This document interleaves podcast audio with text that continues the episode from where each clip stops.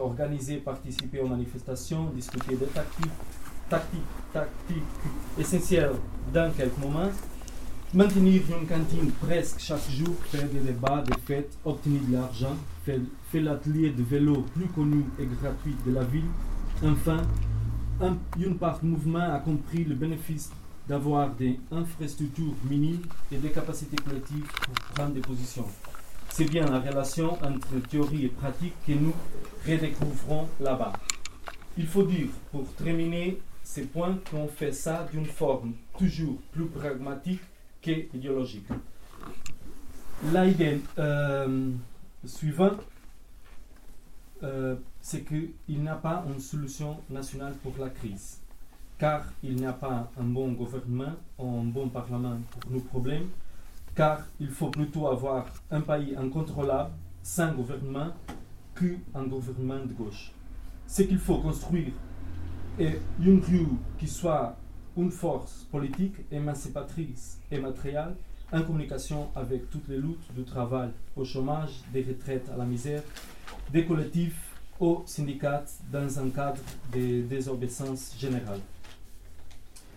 La troisième idée, c'est la périphérie européenne comme laboratoire politique. Et ça, c'est le titre de- d'un texte que Ricardo a écrit en portugais, non, en anglais et après traduit au portugais, publié sur le site Passapalavra, c'est un site portugais brésilien, et sur le site Roar Magazin, c'est un site hollandais en, anglais. Euh. Eh bien, c'est- l'idée c'est très simple, c'est le- qu'on ne peut pas lire euh, ces événements de dernières années comme euh, un ensemble de situations nationales. Euh, Donc la situation grecque, la situation portugaise, la situation espagnole, la situation italienne et tout ça, la situation slovénienne, mais comme un processus de réorganisation de la société, de l'économie de la politique, de l'État même, a été accéléré avec, la crise.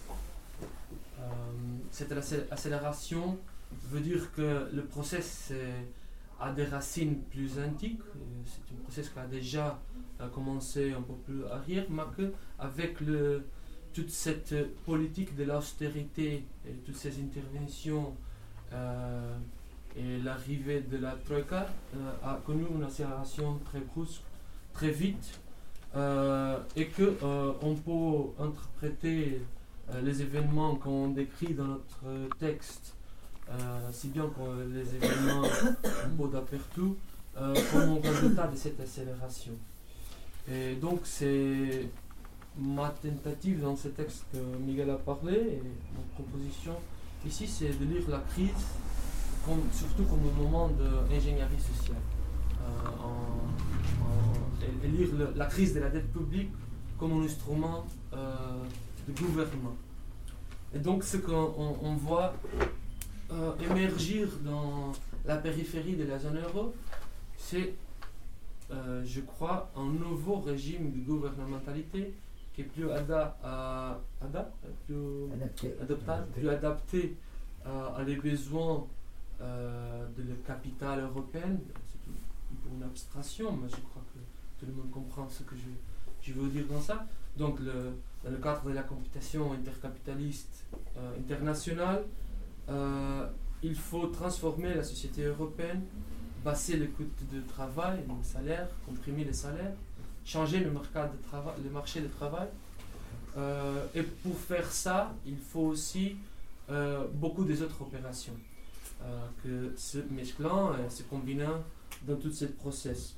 Donc, cette nou- nouvelle régime de gouvernementalité qui émerge là, marqué par l'émergence d'une vision technocratique sur la gestion du social et de la politique, euh, la destruction finale de ce que restait de la souveraineté euh, nationale, euh, le, je vous imite, euh, Le vide. le vide de ce que reste de la démocratie comme régime euh, de représentation, de contrat social, de contrat entre les élus et les électeurs et tout ça.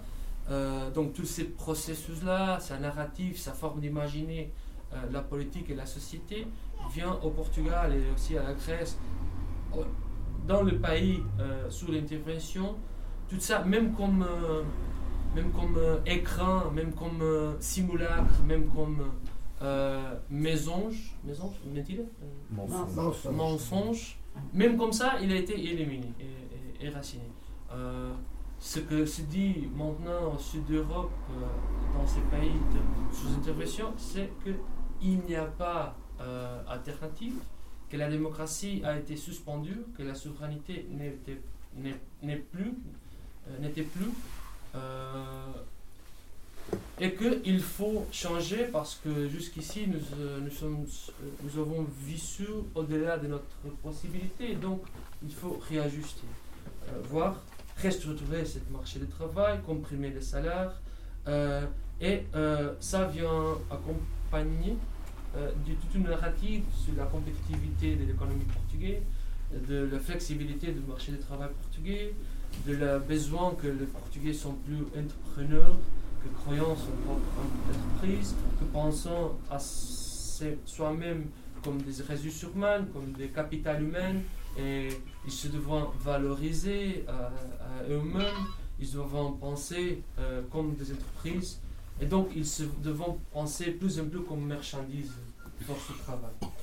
Euh, il y a aussi, euh, pour faire toute cette opération, une destruction très visible du marché interne, donc euh, la compression salariale euh, et la haute des euh, tasses a comme résultat que beaucoup de petites et moyennes entreprises et tout ça, toute cette échelle familière de l'entreprise que vient détruire, beaucoup de secteurs économiques que vivant le marché interne que sont détruits, le, les œuvres publiques, la construction payée pour l'État, les grands investissements publics que sont été le moteur de la croissance économique de la finale des années 80 avec l'entrée de Portugal à la communauté européenne, euh, il y a une, une brusque ferma, fermeture, fermeture. fermeture de tout ça.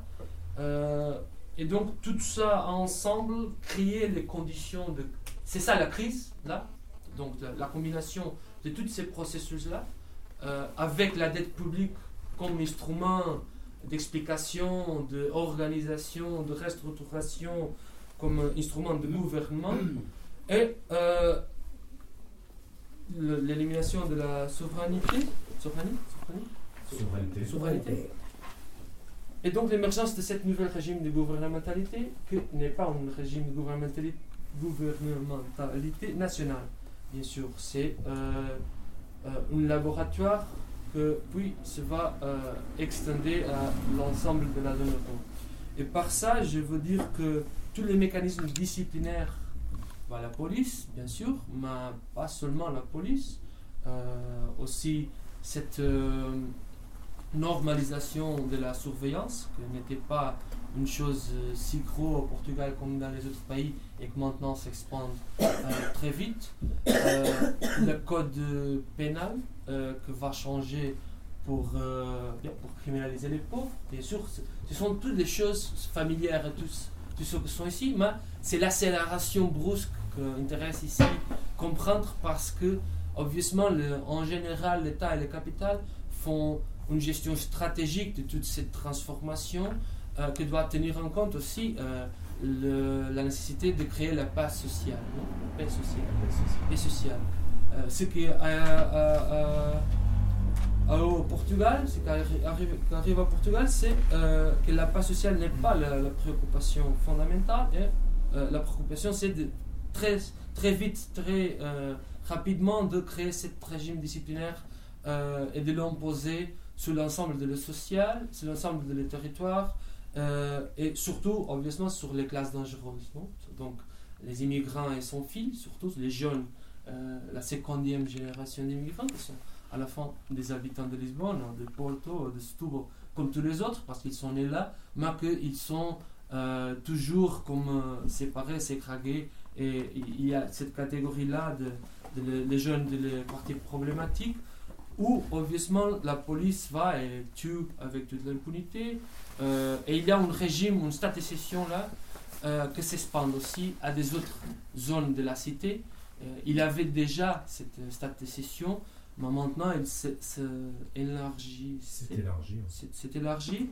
Euh, et va aussi, et, se banalise, non? Donc, dans, dans les, lycées maintenant, dans beaucoup de lycées, il y a le. Tout le un détecteur de métal. De métal, que c'est une chose que c'était un peu inimaginable euh, il y a 10 ans, mais maintenant il y a un peu d'aperçu. Il y a beaucoup euh, plus de ces mécanismes disciplinaires et une amplitude de la répression qui a été élargie. Donc cette euh, code disciplinaire beaucoup plus musculé, beaucoup plus forte. Oui, cette façon de faire que le marché organise l'ensemble de la social et donc euh, toutes ces valeurs de la République euh, sont pas jamais été si fortes comme narratif comme ici en France, je crois. Euh, mais, existant comme les droits que les gens ont et tout ça, et l'État est là pour aider les plus faibles, les plus vieux, les plus exposés à la barbarie du capitalisme néolibéral. Maintenant, il n'y a plus de ça. Donc, c'est le marché qui l'organise euh, la société, tu n'as pas un, travail, un boulot, c'est dommage, mais c'est comme ça. Et, il faut, si tu es un jeune, il faut que tu émigres. Si tu es un vieux, il faut que tu meurs. Et si tu es un malade, il faut que tu meurs aussi. Et c'est comme ça. Et tout avec une naturalité que, c'est quelque chose de, de nouvel euh, là. Et puis, ce phénomène de dépolitisation, que c'est euh, de traiter tout ça, de, faire de tout ça des mécanismes naturels. Euh, de la vie et de faire de la politique, de forme d'intervention contre ça, quelque forme de résistance contre ça, quelque forme de pension alternative, soit même la sortie de l'euro, euh, une de ces choses euh, comme là, de dire tout ça que c'est impossible. C'est pas possible, c'est c'est pas possible. Il, il, est un peu plus vite interdit. interdit de discuter quelque chose que c'est pas ce qui existe. Ce qui existe, c'est le euh, naturel. Et il y a une formule du premier ministre portugais que c'est euh, maintenant on a déjà euh, fait quelques ajustements, on vit maintenant dans notre possibilité, donc pas plus au-delà de notre possibilité. Et ça, c'est, et cette expression, je crois que c'est suggestif, je crois qu'il, je crois pas que c'est qu'était Pedro Pascual, le Premier ministre, à l'inventer, je crois qu'il a apprenez de quelqu'un un peu plus intelligent, que ça c'est le nouvel normal. Euh, donc toute cette forme de beaucoup plus police dans la rue, beaucoup euh, cette idée là qu'il y a des manifestations qui sont interdites par exemple, que c'est une chose, c'est la constitution portugaise est très claire qu'il n'y a pas la possibilité d'interdire des manifestations, mais cette formule-là, non, non, vous étiez dans une manifestation interdite.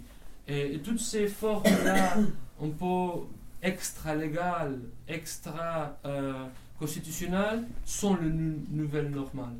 Donc, restructuration sociale, beaucoup plus de mécanismes disciplinaires, mécanismes disciplinaires beaucoup plus agressifs, beaucoup plus intensifs dans sa euh, pénétration dans le social, et euh, cette banalisation de la inégalité, de la banalisation de l'inégalité, bien sûr, il y a toujours ça, mais c'est la force, l'ampleur euh, et la façon comme ils dominent maintenant tout l'imaginaire politique euh, de, public, l'espace public, les discours politiques dans le Parlement, les discours euh, dans les médias, la, façon comme tout ça, ça diffusé. Ça circule, ça se diffuse.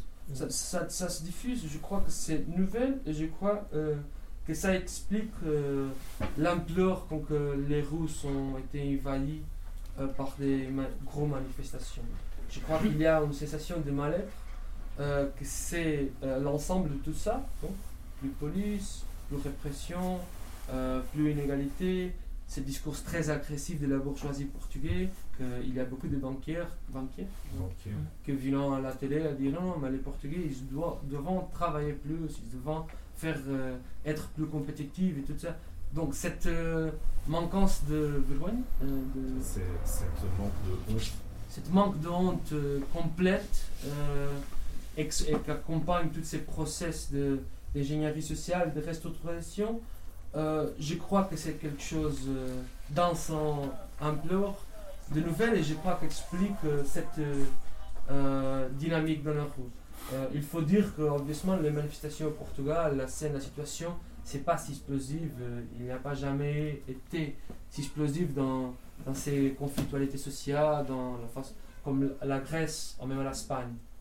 Mais pour ce que les gens étaient, habitués, pour ce qui était normal, euh, il y a aussi une nouvelle normale dans la euh, que c'est la possibilité que des choses brûlantes, que la police vient attaquer, euh, que le Parlement vient mettre en ciel.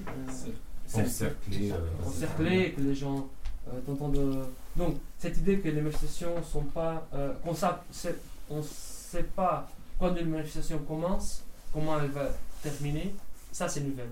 Parce que jusqu'ici, euh, quand euh, on essaie de faire quelque chose un peu plus radical, il était, très facile de nous isoler, euh, soit pour un service d'ordre des syndicats ou du Parti communiste directement, soit par la police. et après quelques années, dès le 2011 jusqu'à l'année dernière, ça n'était pas si facile. Et même maintenant euh, que les manifestations sont euh, devenues plus faibles, moins nombreuses, ce processus-là de, criminalisation d'une part du mouvement, ce n'est pas plus si facile comme il était euh, jusqu'à un moment que la crise a, commencé. Et je crois bien que la, périphérie de la zone euro sera est la place où, le capital essaie de, faire cette expérimentation, d'accélération euh, de, de, cette ingénierie sociale, de cette restructuration de la société, de la politique et de l'État et de liquidation de la souveraineté et de l'espace public, obviously, sans le dire, euh, euh sans l'assumer, sans assumer, sans, l'assumer pleinement, mais donnant beaucoup de signes, signal, de signaux, de signaux euh, que ça c'est le projet. Et je crois que si ce processus est réussi, s'il euh, y a le succès, euh, sera dans les prochaines dix années, euh, tout le jeu sera d'extendre ce processus à le centre de la zone euro, à les autres pays de la zone euro. je crois que c'est un processus avec beaucoup d'accidents, et des rythmes, et des discontinuités et des contradictions. Donc je ne sais pas, c'est pas facile de prévoir où est que euh, il va euh, va, il va arriver, arriver à, euh, France ou à quel pays? Mais je crois que ça sera la tendance forte de les prochaines années de étendre, étendre, étendre, les conditions de la périphérie à l'ancienne de la zone euro. Et donc tout ce qu'on voit là-bas, euh, ce n'est qu'une une expérimentation, un laboratoire que prépare, euh, prépare euh, une nouvelle Europe. Hein. Obviously, puis il y a toutes les interligations et connexions, et donc il fait partie de, ce processus de récomposition du capital à, à l'échelle mondiale, mais qu'en Europe, c'est accéléré parce que je crois bien que l'Europe a perdu un peu la, euh, la course, la course euh, dans la compétition intercapitaliste. Et donc, le processus est un peu plus agressif ici euh, que dans quelques autres zones centrales du capitalisme. Mais je crois que c'est ça. Donc, pas le cas portugais, pas le cas grec, mais seulement différentes vélocités du même processus que va ça va étendre à, toute l'Europe. Et donc, euh, je, je, suis très sûr que beaucoup des choses que j'ai dit sont familières aussi ici en France et que vous, vous me pouvez dire ah non, mais on, sait que ça euh, succède ici. Mais c'est la vélocité et aussi cet horizon de restauration totale que je crois que dans ces pays-là, avec la crise de la dette publique, les, bourgeoisies locales et aussi euh, dans sa articulation avec tous les autres euh, intérêts et, tous les autres États et les institutions européennes même, comme euh, la Banque centrale européenne, je crois qu'ils ont trouvé les conditions de le faire accélérer et cette expérimentation va avoir un impact très gros, très grand dans, le restaurant. C'est ça, je suis un peu fatigué, je... pardon, mais, je veux Merci. Euh, moi, j'aurais, ce serait d'abord une question avant de rentrer dans le débat, euh, une question qui, qui concerne le Portugal là pour le coup, puisque vous avez commencé en disant, oui, euh, euh, disant des choses sur la nation, sur le fait de, de ne pas s'identifier comme portugais, le fait d'avoir tenu comme. Excuse-moi, je peux répéter, j'ai pas entendu ce que tu On peut parler un peu plus fort. Je disais donc, euh, c'est plutôt une question qui porte sur le Portugal. Le début du débat, je posais une question en, plus puisque vous avez, ils ont commencé en fait en intervention en disant voilà, on n'est pas euh, portugais, euh, on critique le cadre national, et en plus on a tenu comme position pendant le mouvement le fait de dire justement il n'y a pas de réponse nationale à cette question euh, de la crise. et aussi vous avez parlé de la Troïka à un moment donné. Donc moi ma question c'est de savoir quelle place a pris au Portugal le nationalisme justement comme réponse à la crise, on sait quelle importance ça a pris par exemple en Grèce comme discours, hein, justement euh, pays euh, euh, qui serait opprimé par des pays plus puissants et une finance internationale. On sait quelle puissance ce discours a aussi en France, lieu ici. voilà, donc question, ce discours-là au Portugal, quelle est sa puissance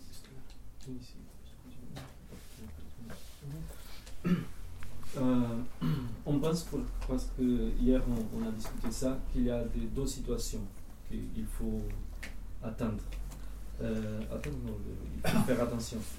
C'est surtout un nationalisme de gauche, patriotique, euh, autour du Parti communiste portugais, et, et pas un nationalisme fort euh, de droit ou d'extrême droite. Ça, c'est, au moment, c'est pas important, c'est n'existe comme, comme situation politique. C'est le Parti communiste qui, au moment, fait, euh, a un discours très fort euh, des, nationalismes et des solutions nationales euh, pour confronter la, crise et, et, tout ça. Et après, il y a une autre situation qui les dernières euh, grandes manifestations au Portugal, un premier en janvier, au mois de janvier, et l'autre euh, au mois de mars peut-être, c'est euh, deux manifestations très fortes des policiers devant le Parlement qui veulent assaulter, le Parlement. prendre d'assaut. prendre d'assaut le Parlement. La première avec 5000 policiers, l'autre avec 10 000, et c'est des manifestations avec des revendications dans les cadres de travail, des salaires, tout ça. Mais c'est une force euh, très strange, très, euh, étrange. Parce que il a cette phrase de, de, de syndicat qui dit que, euh, c'est la sécurité des citoyens qui est menacée s'ils n'ont pas les conditions de faire son travail proprement. Et donc, c'était des salariés, mais aussi l'équipement.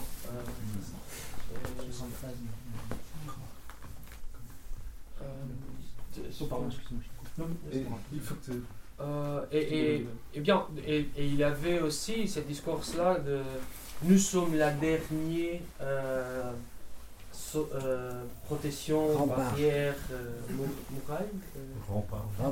euh, de, de l'État dans une situation sociale très délicate. et donc, et il faut que l'autorité n'est pas blessée dans sa. Ils avons, bon, il y a un vieux police qui a dit que tous les Africains vont tourner assez chez nous et tout ça. Donc, ça, c'était un peu plus comme marginal. Même les discours centrale publique de le syndicat euh, était un discours nationaliste et de État et de nous savons la force que nous avons. Euh, et donc je crois que le, périple de fascisation de, tout ça, c'est un peu plus cette secteur-là que je, je crois l'extrême droite était un peu plus ou moins infiltré, mais ils ont aussi euh, chanté l'hymne national et la chanson Grandola euh, c'est la chanson du 25. Donc, les contradictions sont, sont tous là. hein. Dans, dans- le- la question du nationalisme, je crois que le nationalisme banal, comme le nationalisme comme je suis portugais, et c'est ça, et j'organise ma imagination de le monde euh, dans ce cadre-là. Je suis portugais, il est espagnol, il est italien, chacun avec ses qualités de fait, tout ça, et donc je dois me battre pour le meilleur pour Portugal. Et je crois que ça, c'est le nationalisme banal et c'est très diffusé, c'est la façon dominante de, compréhension du monde, non le système des nations. Et ça alimente euh, tout euh, le discours public euh, du mouvement, des syndicats, des partis de gauche. Et quand je dis les partis de gauche, ce sont les partis de gauche qui ne gouvernent pas. Donc le Parti communiste et le bloc de gauche, c'est le Syriza portugais, ou le nouvel parti, l'NPA, je crois bien. Je sais pas.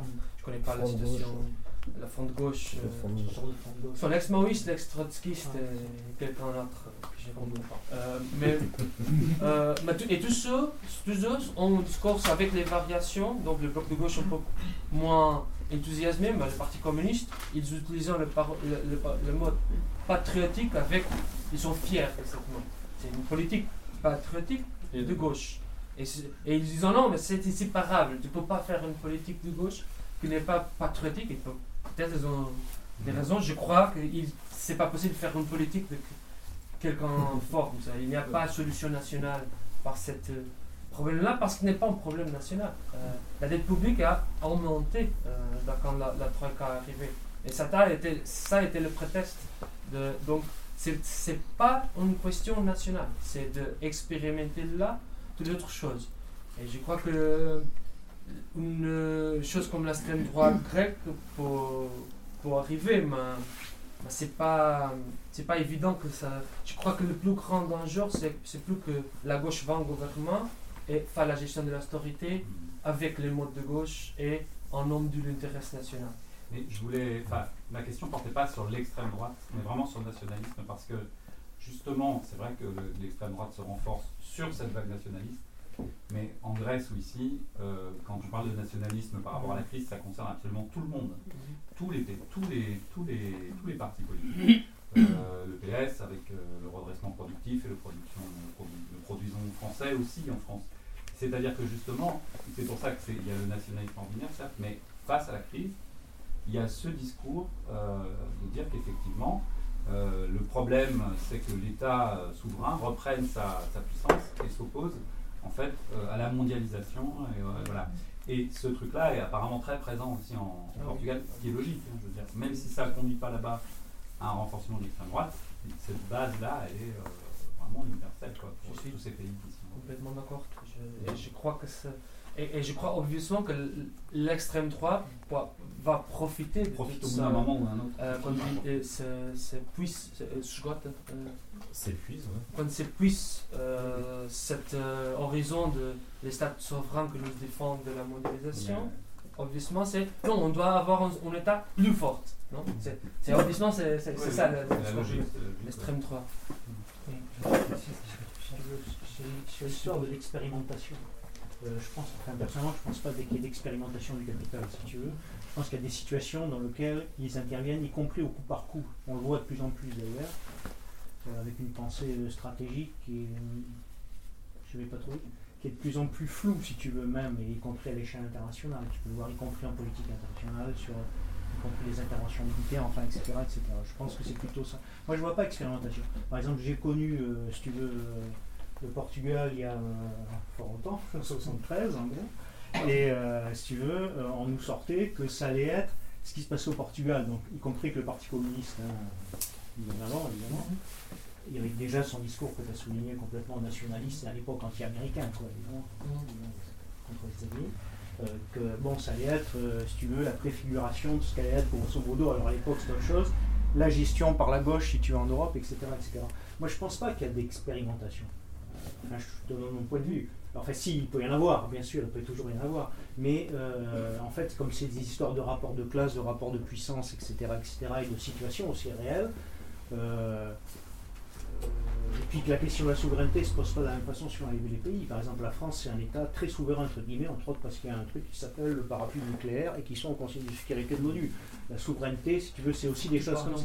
Pardon, excuse-moi, je, je, parle. oui. Mais je prends l'exemple, si tu veux, de la France, c'est très différent parce que la France, c'est une puissance, y compris militaire, si tu veux ils sont cinq au Conseil de sécurité de l'ONU et, c'est bombes nucléaires et compagnie. Tu vois, la puissance de l'État, c'est tout ça, c'est pas juste une question. Enfin, je dis pas que tu le dis, hein, mais je veux dire, on est obligé de prendre en compte toutes ces dimensions-là quand on, on pose le problème de la souveraineté.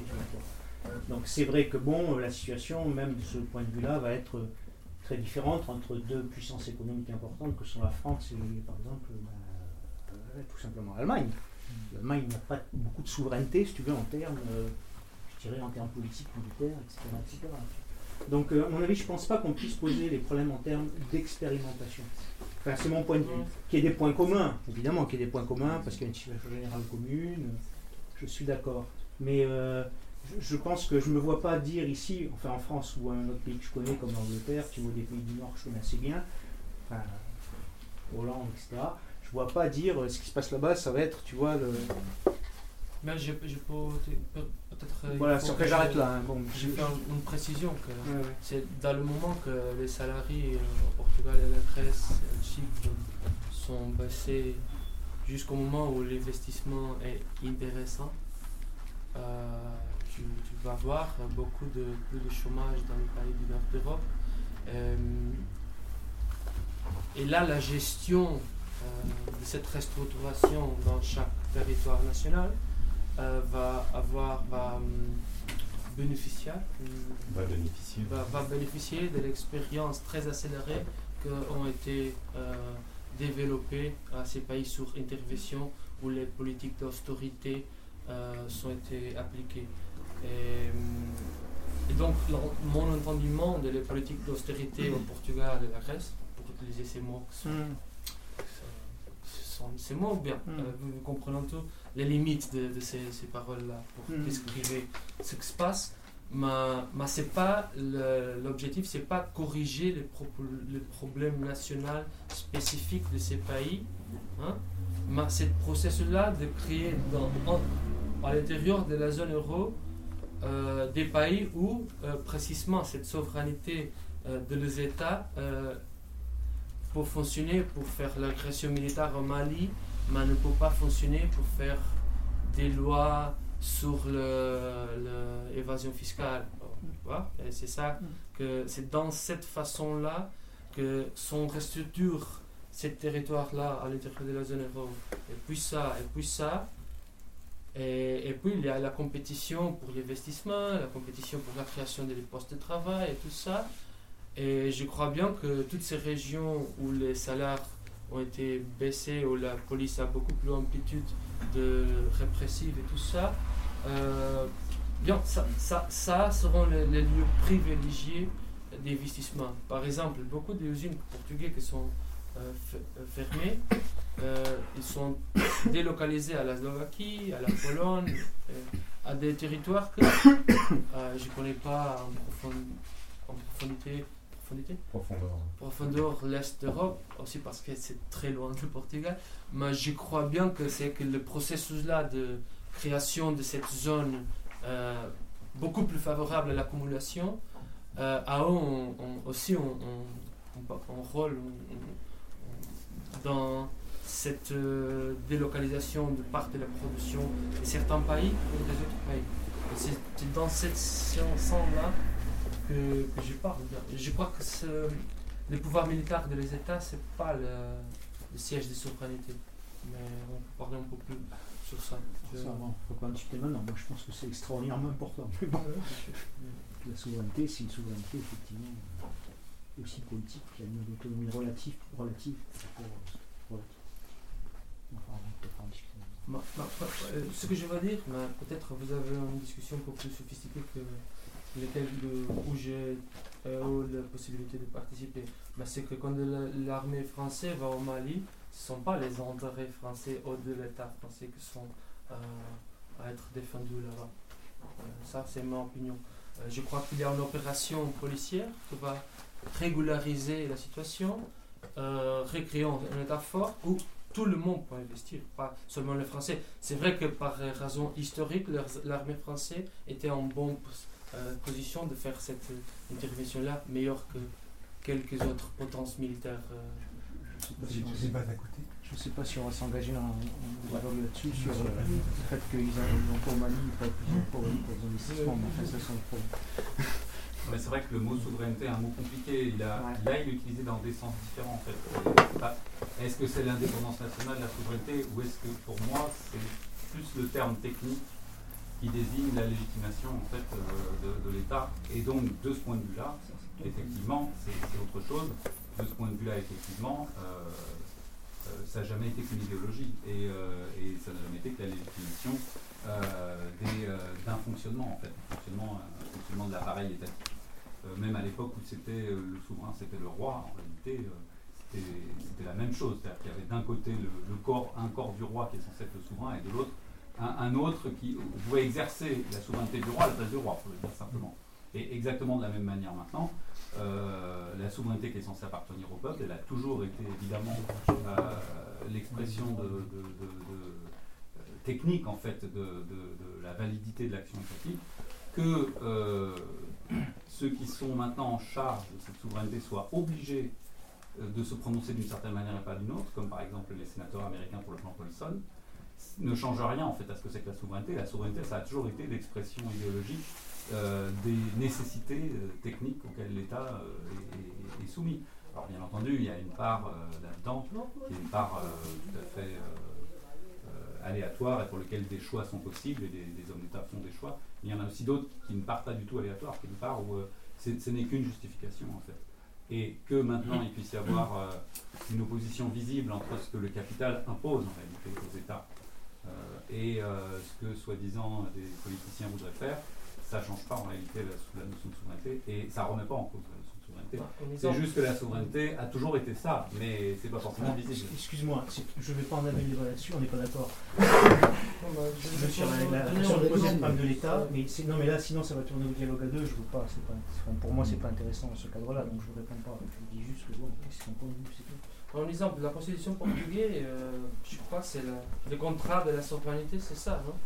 C'est la souveraineté réside dans la nation, et tout ce discours, cette narrative de la souveraineté, que c'est dans ce sens-là que je parle, euh, réside dans un contrat, que c'est c'est ça qu'on a le droit de faire, c'est pas ça que l'on n'a pas le droit de faire. Et maintenant, le gouvernement euh, gouverne contre la Constitution ouvertement, cet accord avec la Troïka, c'est un, accord contre la Constitution ouvertement. Il y a un président de la République qui doit défendre la Constitution et le faire euh, appliquer. Et il ne le fait pas, il dit même je ne peux pas faire ça parce que autrement la situation économique va être le chaos et tout ça. Donc c'est dans ce, ce, sens-là que je parle de le. je vais y mettre. Euh, le vide. Le vide de, de, cette souveraineté dans le territoire national, sous la population du territoire national. Mais, ce que j'ai dit sur le Mali, c'est un jugement très superficiel. Nous n'avons pas la proximité sur la question mm. que vous avez ici, je crois, et ça, c'est tout hein. Donc euh, je ne réfute pas ce que tu as dit sur. Non, non, mais je voulais pas engager sur d'autres choses euh, qui concernent d'autres personnes, si tu veux. C'est pas Je ne peux pas rentrer dans, dans le cadre de cette discussion-là, parce que mm. sinon ça nous amène.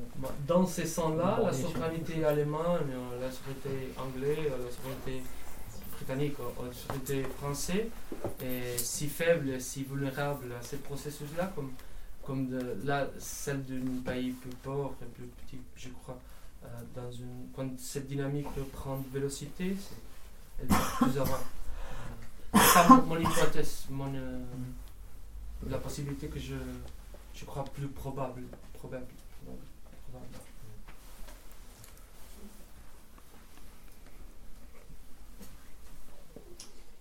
entre guillemets, le protectionnisme qu'on connaît actuellement, cest dans tout le temps, le capitalisme, il y a toujours du protectionnisme. Il, fois, Airbus contre Boeing, c'est du protectionnisme, même s'il y a du libre-échange. Donc pour moi, en fait, quand il y a des situations de crise, l'État se met dans le protectionnisme, mais c'est pas. C'est pas dire qu'il est contre le capital et tout ça, puisqu'en Argentine, par exemple, il y a eu un retour au protectionnisme quand il y a eu des grandes crises.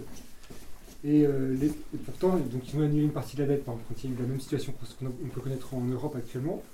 ils ont éliminé une partie de la dette, mais ils ont en même temps dérégulé le système, ils ont replié euh, leur économie en atteinte, ça veut dire qu'ils ont interdit un peu les produits extérieurs pour favoriser les entreprises euh, argentines, mais bon, ça restait quand même la même. euh, enfin, les conditions de vie étaient pareilles qu'avant, sauf que c'était pas des entreprises étrangères qui venaient en Argentine, c'est des entreprises argentines.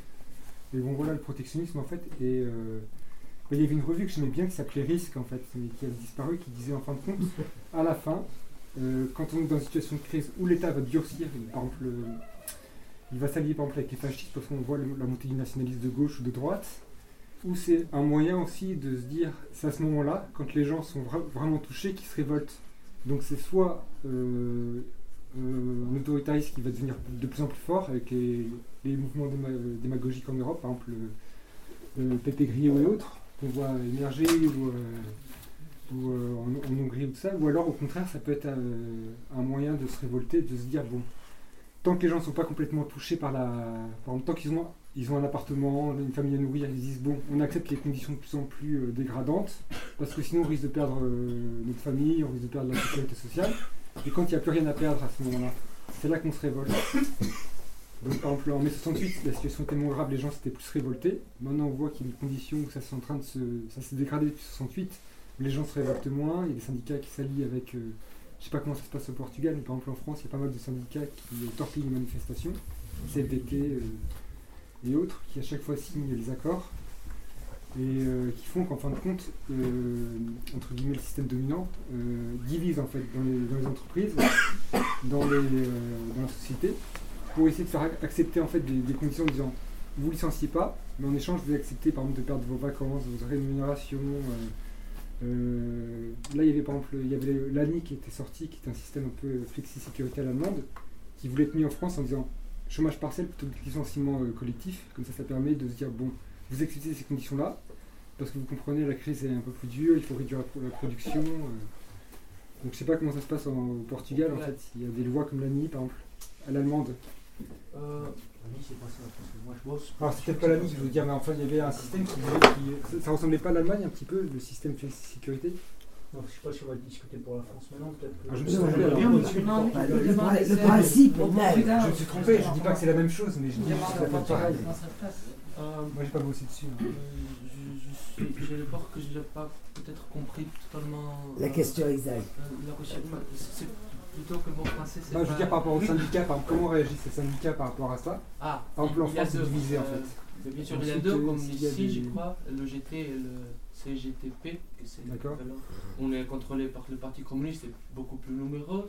Et l'autre euh, est un syndicat jaune, clairement. Euh, C'est le parti c'est de la droite et le Parti socialiste. GT a signé beaucoup de manifestes, mais a aussi participé en grève générale. La CGTP n'a- n'a si- signe pas rien. Et bon, quelques accords sur la hygiène du travail, ces choses-là, beaucoup, qui n'ont pas rien d'application. Mais ils sont l'opposition à la fin. Ils sont l'opposition de, de gauche et un instrument du Parti communiste pour contrôler la rue et le faire euh, servir son, servir son, servir, Servir. servir son projet dans les institutions. Donc le PC, c'est toujours comme ça, c'est une tradition. Je crois qu'en France, c'était la même chose. C'est pas exactement de ça dont il parlait. Si j'ai bien compris Parce que je sais pas, en Allemagne, tant qu'il y a le syndicat, euh, il y a des syndicats forts mais qui sont euh, liés à, des partenariats en Allemagne, ils se révoltent pas parce qu'ils acceptent les conditions. Ah non, mais c'est pas En échange, de- France, les syndicats sont divisés. Entre la CGT, la CFDT et autres. Ça veut dire qu'il y a certains syndicats qui travaillent entre guillemets avec euh, les patrons. Enfin, entre- Il n'y a plus de parti communiste. Euh, en France, c'est le gouvernement le parti communiste.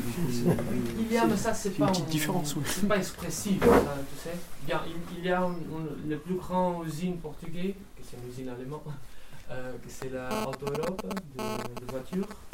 Là, ils ont essayé de faire un syndicalisme de- d'entreprise très bien succédé, euh, bien succédé, Bien réussi. euh, bien réussi.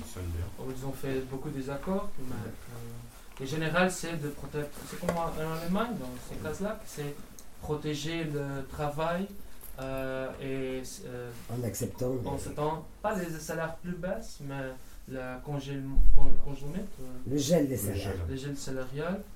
Les salaires là dans cette usine sont en général hauts pour la moyenne, pour la situation portugaise. C'est c'est le, le seul cas. Les autres cas, le patronat portugais c'est très très très arrière. Donc, c'est pas une bourgeoisie très sophistiquée. Donc, cette idée-là qu'on peut utiliser les syndicats pour intégrer la force de travail, ils ne sont pas euh, suffisamment compétents pour, faire une chose comme ça. Ce sont plutôt les syndicats que, le faisant sans le dire, en, acceptant la situation de fait. Et donc, par exemple, dans, les secteurs économiques plus récents, de- des années 90 à 20, comme les call centers, le grand euh, shopping center et tout ça, il n'y a pas euh, de syndicat là et le mouvement syndical a accepté que bien, là ils sont précaires et on fait, fait rien, c'est c'est même comme ça. Mais au-delà de ça, euh, tu vois pas, il n'y a pas la tradition de, l'économie sociale de marché comme en Allemagne, a cette intégration là. donc c'est, je, je crois bien, sûr que cette alternative de gauche patriotique euh, en servira pour précisément de, essayer de faire choses comme ça que tu as décrit, une version plus pauvre et plus méridionale de, ce qui existe en Allemagne, peut-être, avec un discours de non, non, bah, c'est le meilleur pour nous, c'est c'est le meilleur pour tous, c'est travailleurs, c'est l'expression de la force les travailleurs. Tu le, le Parti communiste est très habile à développer ces discours-là, de, de nous vendre et nous dire non, non, bah, c'est bien pour vous. là, mais- mais je ne sais pas si j'ai répondu. répondu euh, oui, Oui. C'était ça que. Il n'y a pas d'expression, c'est plutôt. que- Les syndicats sont plus forts dans le secteur public, non dans l'État. Euh, les enseignants, les, euh, les médecins, les hôpitaux, les écoles, c'est ça l'administration publique, les, policiers. Euh, c'est ça le, secteur euh, où les syndicats ont résisté plus ou moins la précarité, la tertiarisation, la dé- désindustrialisation. Parce que tout le reste, euh, les syndicats n'ont pas très, beaucoup de force, à mon avis.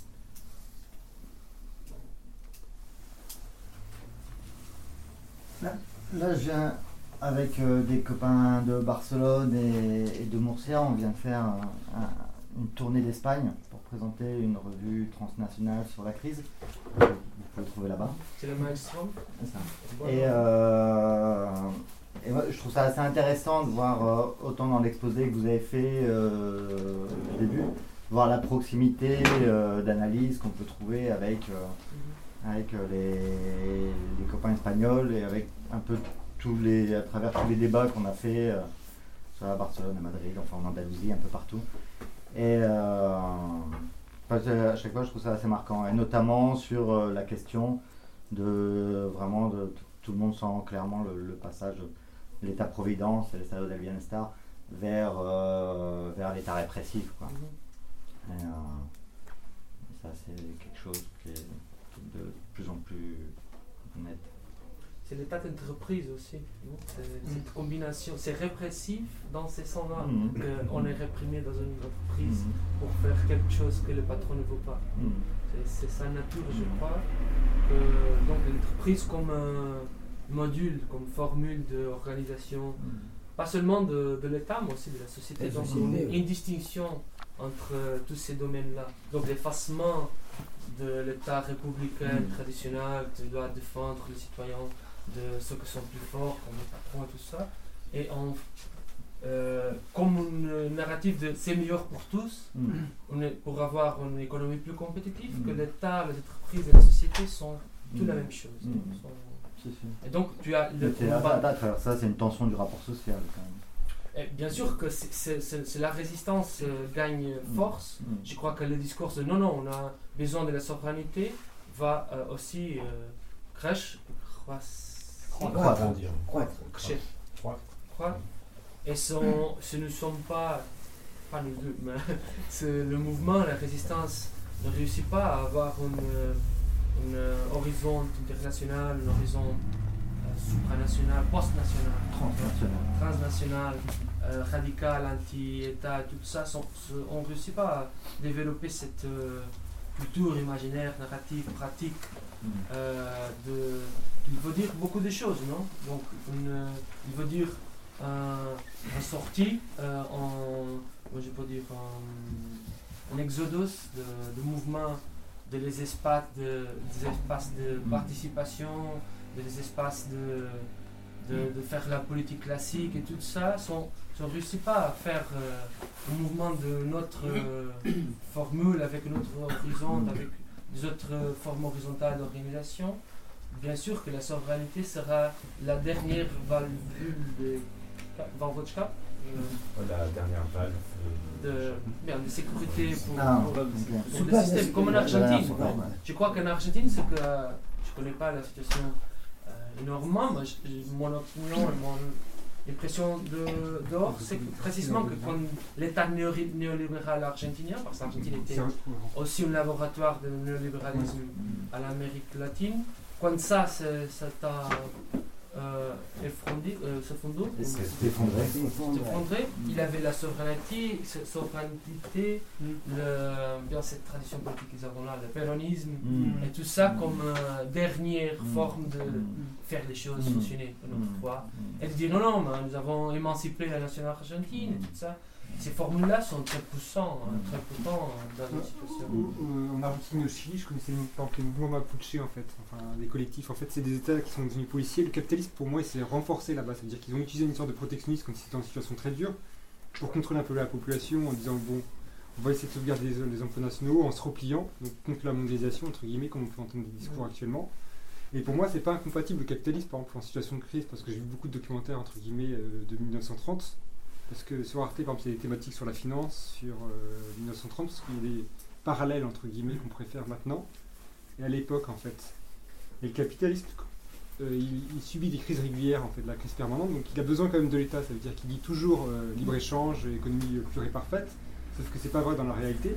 Donc il a besoin de l'État pour se soutenir quand il est en situation très difficile, comme en 2008, enfin, où il sent qu'il peut avoir des, des contestations fortes. Et à ce moment-là, il a besoin de protectionnisme. Donc il a besoin, entre guillemets, d'un certain protectionnisme, mais qui n'est pas contre ses intérêts, en fait, si on peut dire ça. Qui est juste euh, un discours de, de façade, puisque de toute façon, derrière, il a quand même besoin des échanges avec État. et- Je pense que tu as soulevé un point important sur le Enfin, pardon, je. C'est je t'en prie. Ce que tu dis pour, pour moi, c'est de tu trouver de quelques choses pareilles, de quelques conclusions notre euh, analyse. Et de, pour moi, c'est ça, c'est le, les raisons de, de de quelques de certains. d'un certain, certain optimisme aujourd'hui.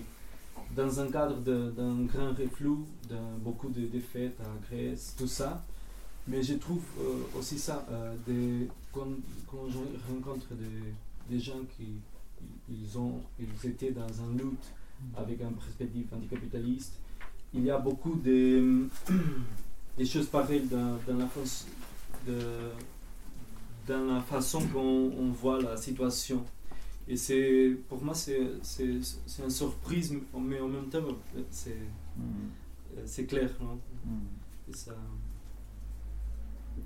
Donc, c'est- C'est une importance. hein. ouais, ouais, c'est, C'est c'est un signe important. ouais. Des Euh, euh, Est-ce que vous pourriez raconter quelque chose de plus que ce qu'il y a dans la brochure? Est-ce que vous pourriez dire quelque chose euh, de la, du mouvement des précaires de, de- de la- de l'éducation de l'éducation? J'aimerais comprendre comment, est- comment il est apparu, euh, que- quelles sont les circonstances qui lui ont permis d'apparaître et, et, et comment il est, il est disparu, ou est-ce qu'il est encore présent, ou quelle forme il a prise, comment les syndicats se sont positionnés par rapport à ça. Enfin, Euh, on est- on n'était pas là, mais j'écoute. Peut-être qu'il faut. Bien, euh, c'est très intéressant ça parce que pour, pour beaucoup de raisons. Euh, la première, c'est que l'école publique était déjà un laboratoire, à l'intérieur d'un laboratoire, euh, de restructuration de l'État et, et de, de mettre euh, en, en place, euh, de mettre en, de, de- de concrétisation de cette prolétarisation euh, de cette euh, profession, cette couche moyenne et tout ça.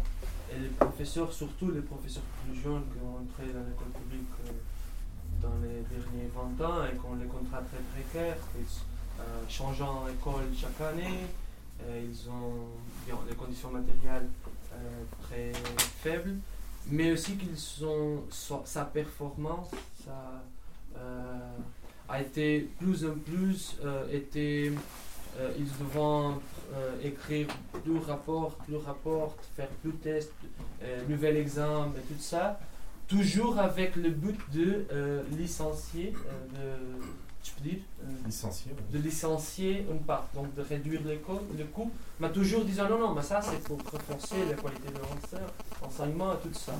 Euh, et donc la révolte dans les, les écoles, euh, surtout dans le- cette, ces, enseignants-là qui sont ont entré dans le système dans un cadre de grande précarité, c'est fort dès le 2006. Mais euh, dans la dernière année, dans le- dans l'été, il y avait des examens nationaux pour aller à l'université. Ils ont fait en grève générale de, de- de l'enseignement dans ces jours de, de l'examen de portugais, je crois, Ouais. que sont tous les, les étudiants le devront faire. Et le gouvernement, là, là, a fait un, un pas arrière. Et c'est les, organisations de base de- des enseignants précaires que l'on dynamisé et organisé et qui ont réussi à faire euh, une grande victoire de les enseignants dans ces jours-là. Ce sont les collectifs basés sur l'école ou sur la région, mais surtout sur l'école. Donc, même là, les enseignants, beaucoup de fois, gens pas beaucoup politisés, pas beaucoup militants, mais très radicalisés pour le, le processus. Et il y a une grosse pression médiatique contre sa grève parce qu'elle va euh, préjudiquer, Euh, préjudica- Apporter des préjudices. apporter des préjudices euh, à, à les étudiants. Qu'est-ce que vous faites Qu'est-ce que vous faites? Mais ils ont maintenu sa position de firme et le ministre de l'Éducation doit euh, Changer la date. ch- ch- changer la date et aussi de lui donner beaucoup de conditions qu'il se revendiquant. Là, c'était le moment de faiblesse, que tous ces collectifs-là euh, ont accepté que les syndicats, à la fin, vont négocier en son nom euh, les conditions. Et donc, donc les syndicats n'ont pas organisé rien, n'ont pas participé dans ça, ils ont appuyé euh, moralement, tu sais, mais ils n'ont pas... Et en fait, le, le- le syndicat des enseignants est très nombreux, presque tous les enseignants sont syndicalisés, mais ils ne représentent pas euh, plus les enseignants il y a des derniers 5, 8 ans. Et moi, mais euh, quand le ministre a dit bien, je suis disponible pour négocier, les syndicats ont récupéré sa position, donc ont récupéré sa lutte. Mais à la même temps, le gouvernement, il y a eu une crise de gouvernement, le ministre des Finances qui était le Falcon, comment tu dis le Falcon? Le faucon.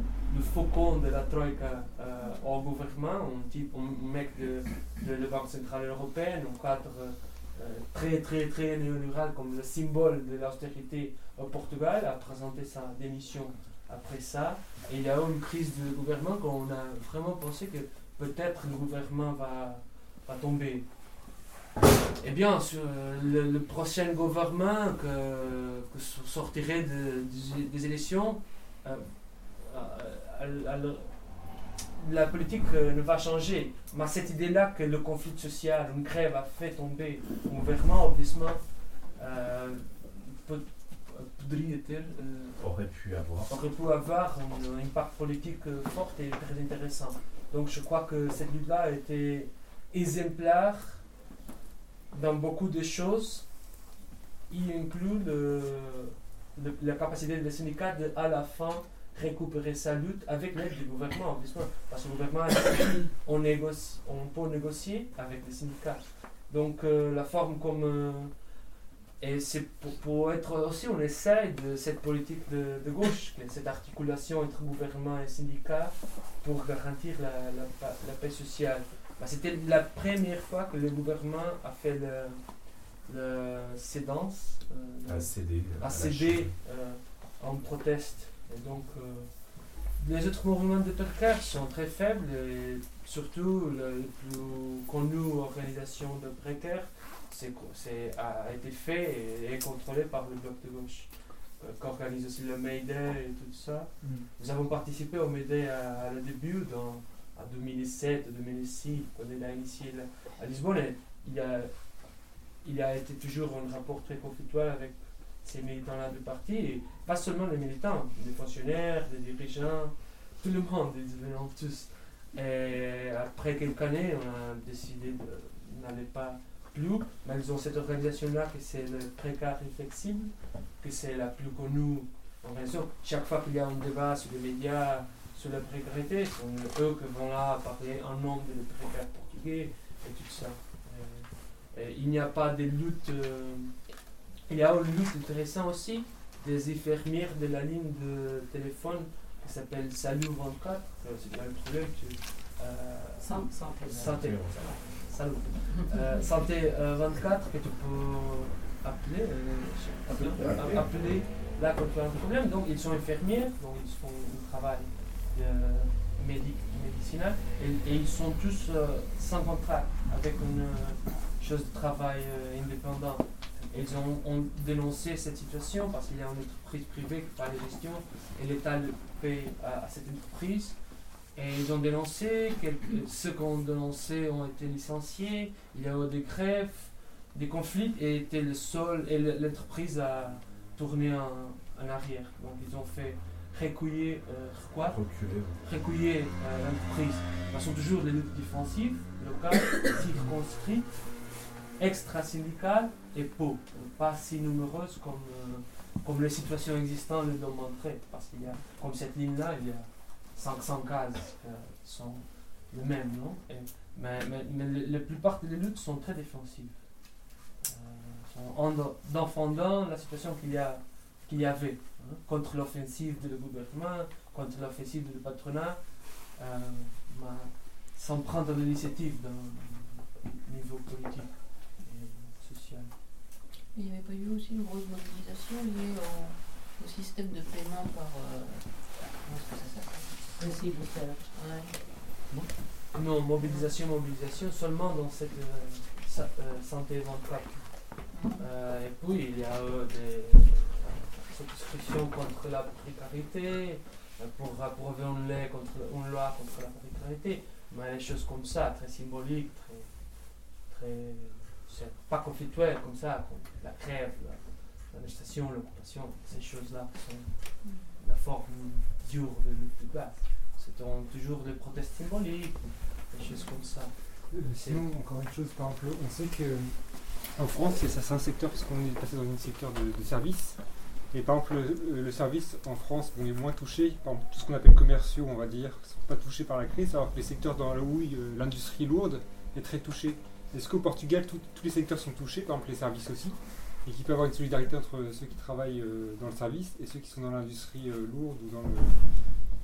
ou, euh, parce que moi, mon impression qu'il y a en France, par exemple, c'est que comme dans le, le côté commercial, enfin le côté service, c'est moins touché parce que euh, il y a entre guillemets plus de débouchés que dans le côté. par Ça exemple- dépend où. hein. ça dépend où, ouais. Je ne veux, pas géné- je veux pas généraliser, hein. ce n'est qu'une impression. Parce que je pense que si tous les secteurs sont touchés, il faut avoir plus de solidarité en tout cas que si c'était juste euh, une partie de. Non, il n'y a pas la tradition de, de la solidarité entre différents secteurs-là. Et ça, c'est une politique du Parti communiste il y a longtemps, de les maintenir euh, séparés et de jamais de laisser euh, entre, entretraîner. Donc, euh, je n'ai pas compris, c'est- le secteur des services et du commerce a été très blessé par la, Blessé aussi. par la crise. Beaucoup de négos et euh, magasins, tout ça, sont fermés, euh, euh, surtout à Lyon, mais aussi à Lisbonne. Oh, à Lisbonne, il y a un processus que le, le- le tourisme euh, cro- croît, croît, en beaucoup dans les D'accord. dernières années. Donc ça a fait un- une compensation, non? Mm. Donc la- le petit magasin de, de famille que, que se ferme et le nouvel magasin que vendent le, les souvenirs. le-. Donc c'est ça la dynamique à Lisbonne. À Porto, je crois aussi que ça euh, commence à, être le cas, que j'ai j'ai écouté qu'il y a beaucoup plus de touristes à Porto qu'avant. Et cette dynamique, cette dynamique-là, il y avait un magasin que servait le quartier et maintenant il y a un, un, un de, de souvenirs que sert le, le touriste acheter le CD de Fado, comme là. ou- Une provocation. Sinon, parler Oui, ah, après, c'est pas, c'est pas très clair dans ma tête, mais euh, en fait, tu, tu, tu parlais de, de la crise de, de- de la souveraineté euh, et du fait finalement que, euh, que, que- que la crise économique euh, dans les pays euh, périphériques de l'Europe est euh, le prétexte pour une, reconfiguration. peut-être même si, euh, si, si, je comprends peut-être entre les mots, un, abandon en fait de, de, la notion de, souveraineté comme l'outil qui légitime la puissance de, de l'État. En fait, du coup, moi, ce que, ce que j'ai un peu du mal à, à voir, ou je me fais un peu l'avocat du diable, mais c'est comment, à partir d'une analyse où on pose euh, finalement l'État dans la situation présente comme, euh, euh, un échelon qui ferait obstacle à, l'accumulation capitalistique, qui du coup serait, cette, cette- notion du capital du coup serait comme une espèce de notion assez, assez transnationale, assez, euh, assez floue, qui s'incarne ici euh, euh, dans, les, dans les instances euh, antidémocratiques entre guillemets de, de l'Europe. Euh, comment du coup à partir de, euh, de cette analyse, euh, tu, euh, on arrive à en même temps à combattre euh, la, critique, euh, la critique nationaliste de gauche, euh, justement qui est, euh, qui est essentiellement axée sur, euh, sur, euh, sur la notion de déficit de, euh, de- de démocratie et de, euh, de la nécessité de renforcer la, la souveraineté de, l'État. Euh, comment on se distingue, comment, euh, comment, euh, comment ce discours il est, il est combattu? Parce que j'ai l'impression en fait que, que pour l'instant le seul, le seul appui c'est de dire que finalement la nation, il faut se débarrasser de, de la nation comme si c'était juste une pure fiction idéologique. Euh, ce qui n'est pas le cas, c'est quand même un peu. euh, c'est une, réalité matérielle euh, qui est quand même plus simple que, que simplement le, l'idéologie dont, se parent les, classes dominantes pour, voilà, pour, pour, pour, affermir ou, renforcer ou en tout cas maintenir la, domination. Bref, du coup, en gros, il y a deux, questions. C'est comment ce discours de, de- de la gauche nationaliste il est, il est combattu, à partir de quel noyau d'a- d'analyse, quelle divergence d'analyse? Euh, et, euh, et du coup, qu'est-ce qui, euh, qu'est-ce qui finalement aurait changé de manière très importante dans l'articulation entre capital et État aujourd'hui par rapport à, sais pas la situation de, de, de, de- la période qui a suivi la Seconde Guerre mondiale, et du coup, bon voilà, les, Beaucoup de choses.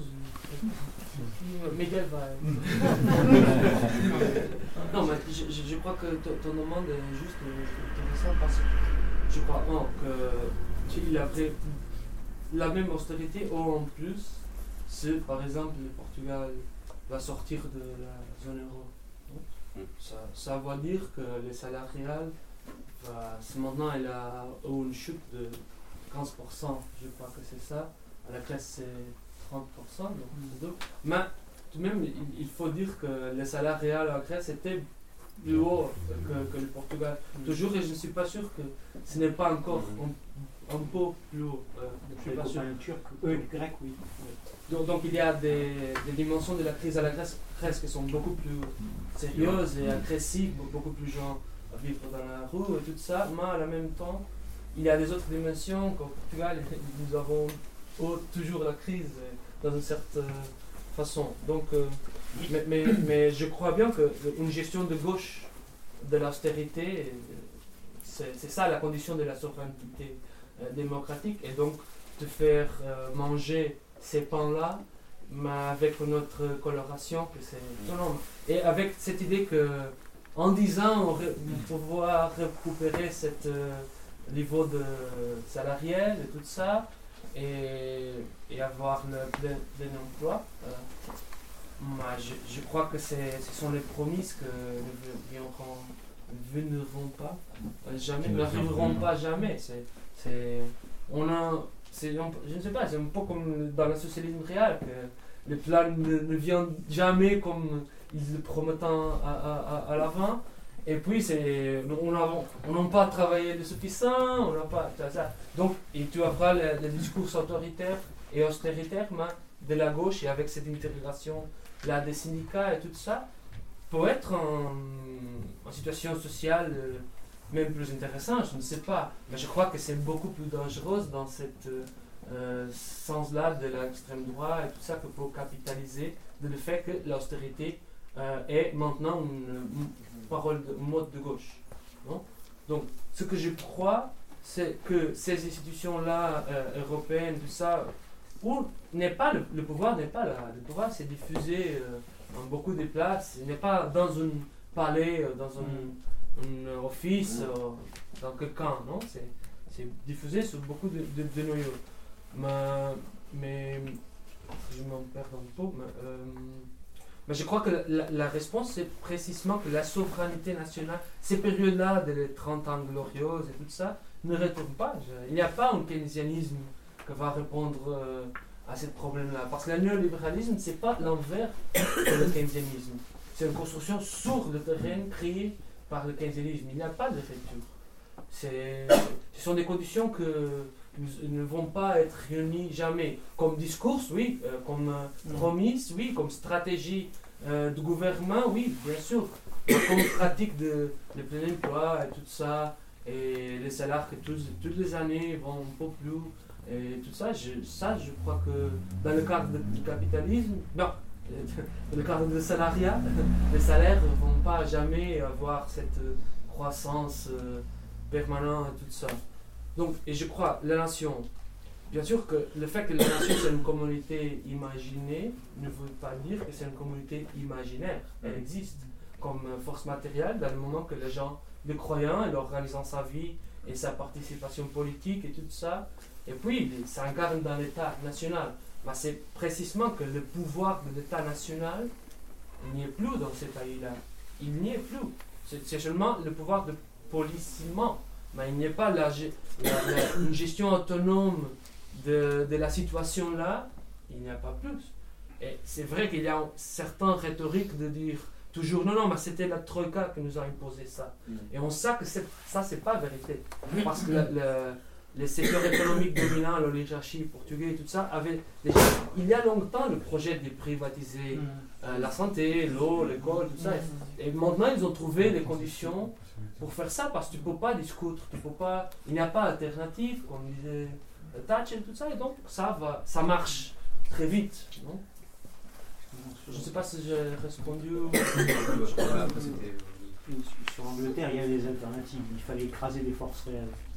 Parce que par exemple, si tu prends en Angleterre, justement, on voit bien que c'est pas, c'était pas juste des problèmes économiques. Euh, En Angleterre, il y c'est avait plein d'autres- il y le avait binaire. plein d'autres possibilités que Ça, en Angleterre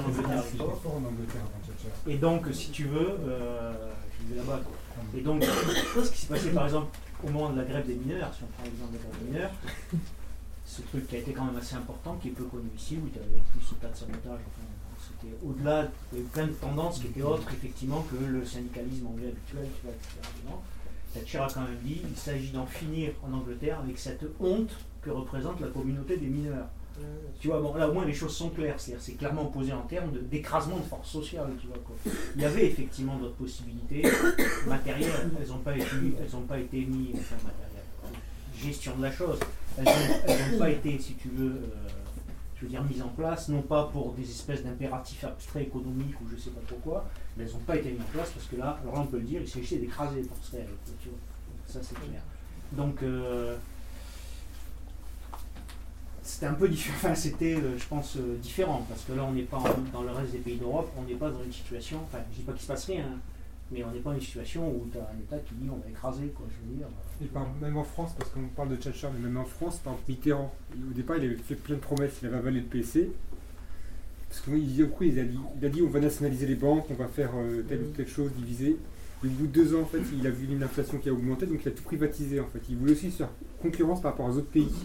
Donc en privatisant euh, le secteur euh, bancaire, c'était pas la troïka à l'époque, parce que je pense qu'elle était pas aussi forte que maintenant, et comment on retombe dessus. Mais c'est Mitterrand qui a commencé. Bon, après, ça a suivi avec d'autres gouvernements.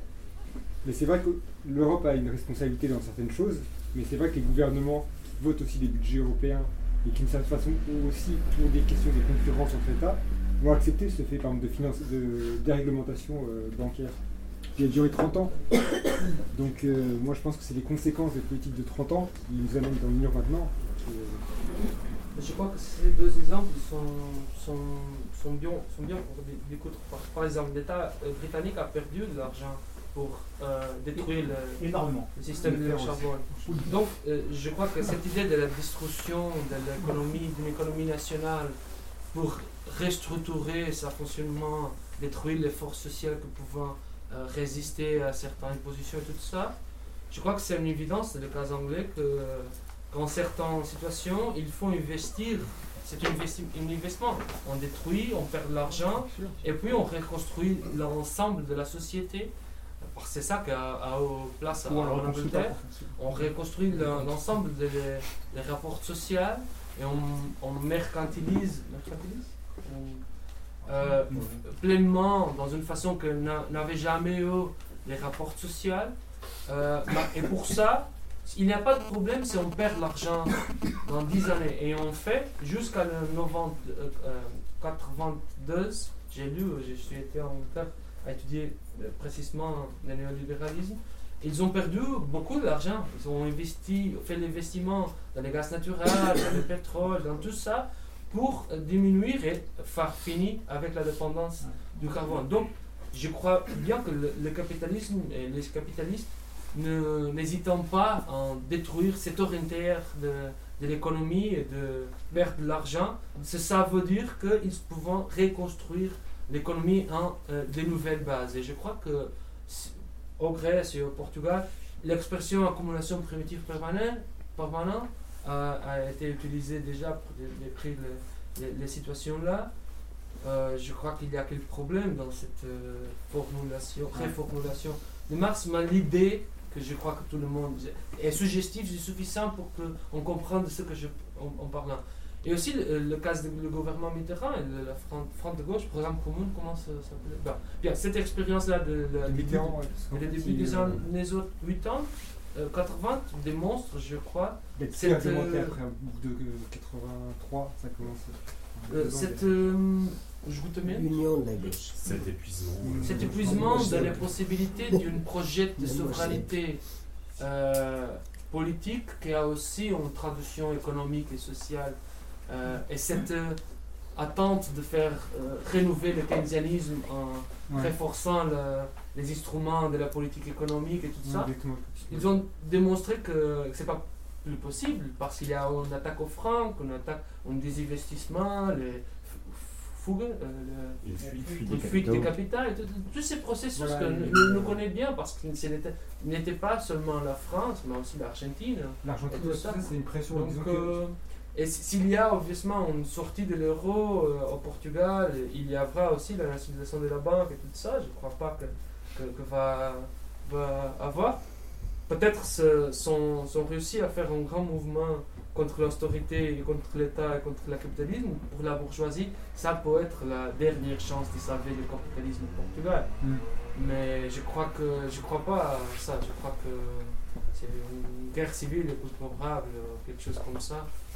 Mais, mais je, je ne sais pas. Je, je crois qu'on retourne à le moment où les, les nations euh, avaient en souveraineté un pacte social, un contrat social, euh, cette idée de, le plein emploi et le, le salarié, euh, croissance salariale, tout ça. Je crois que ça c'est c'est fini. Ouais, c'est Par contre, je pas. trouve que tu as souligné un truc tout à l'heure que tu as développé sur l'État, sur, euh, en deux mots, sur, sur, euh, la liquidation de la vieille politique, en quelque sorte, hein, si tu veux, des États.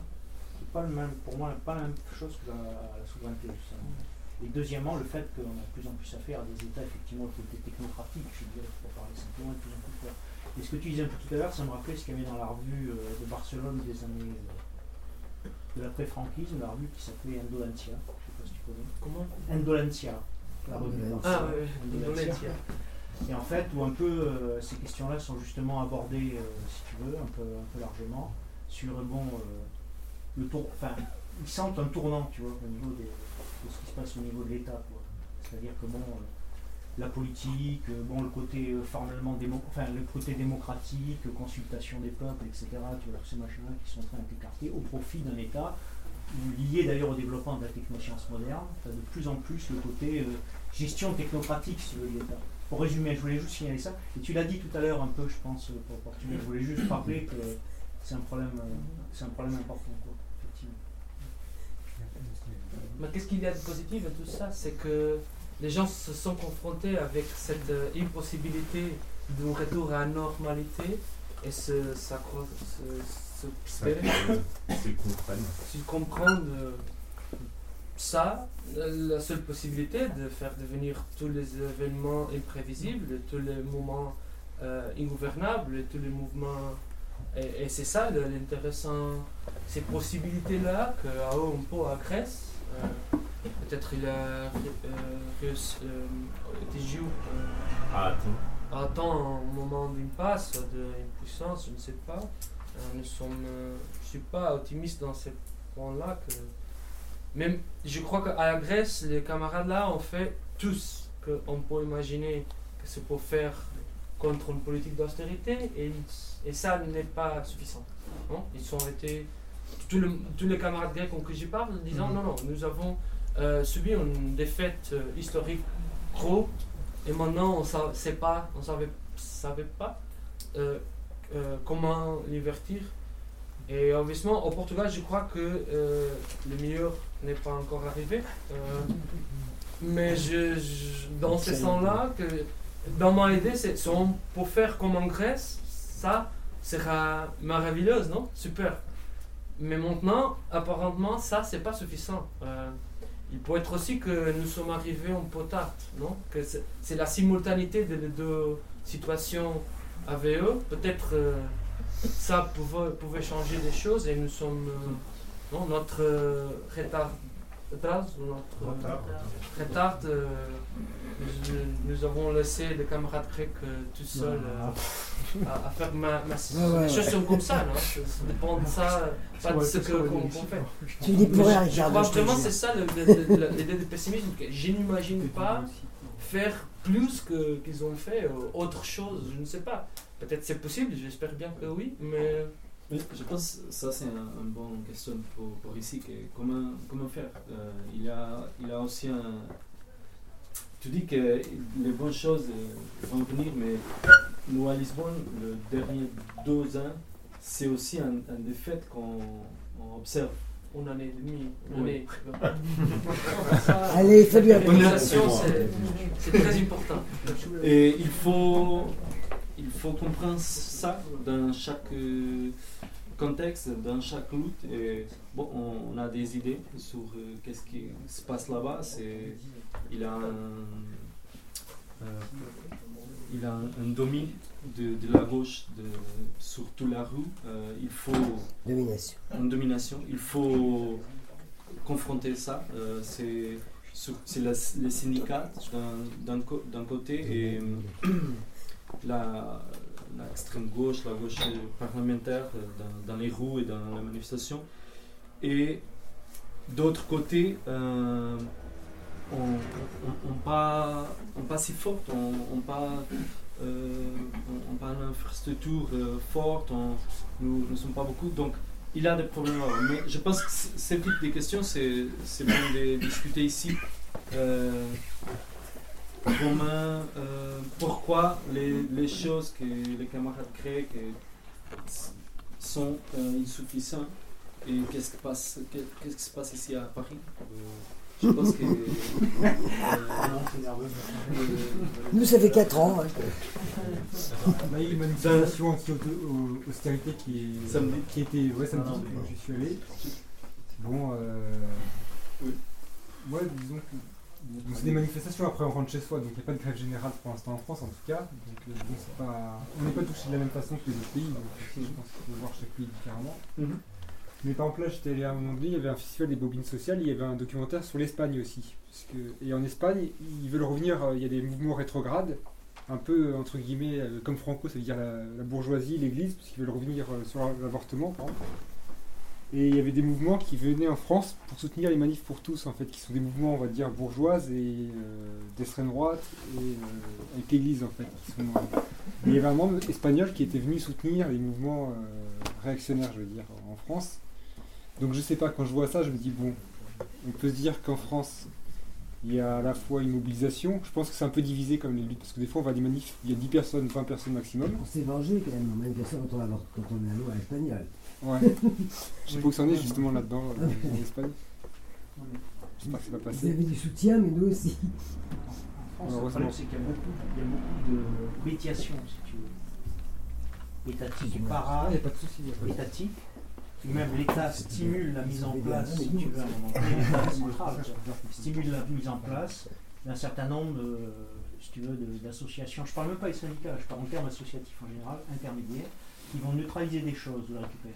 Par exemple, je prends un exemple très concret. euh, J'ai participé dans le centre de la France à un truc sur ce qu'on appelle euh, les oppositions au gaz de schiste. Tu vois, par exemple. Euh, bon, euh, premier- les premières manifestations, les gens, euh, enfin, c'est dans, dans- le, bas du massif central. quoi. Les gens, bon, grosse manif, tout ça, énorme, tout ça, etc., etc. Tu vois, beaucoup d'indignation. Bon, au niveau de la préfecture, c'est est-ce qu'on envoie tout de suite en masse, si tu veux, bon, les CRS, euh, les gendarmes mobiles euh, ils se rendent compte que s'ils font ça, ça va être bon rapidement, peut-être, euh, tu vois, ça va, ça va démarrer sec, quoi, peut-être.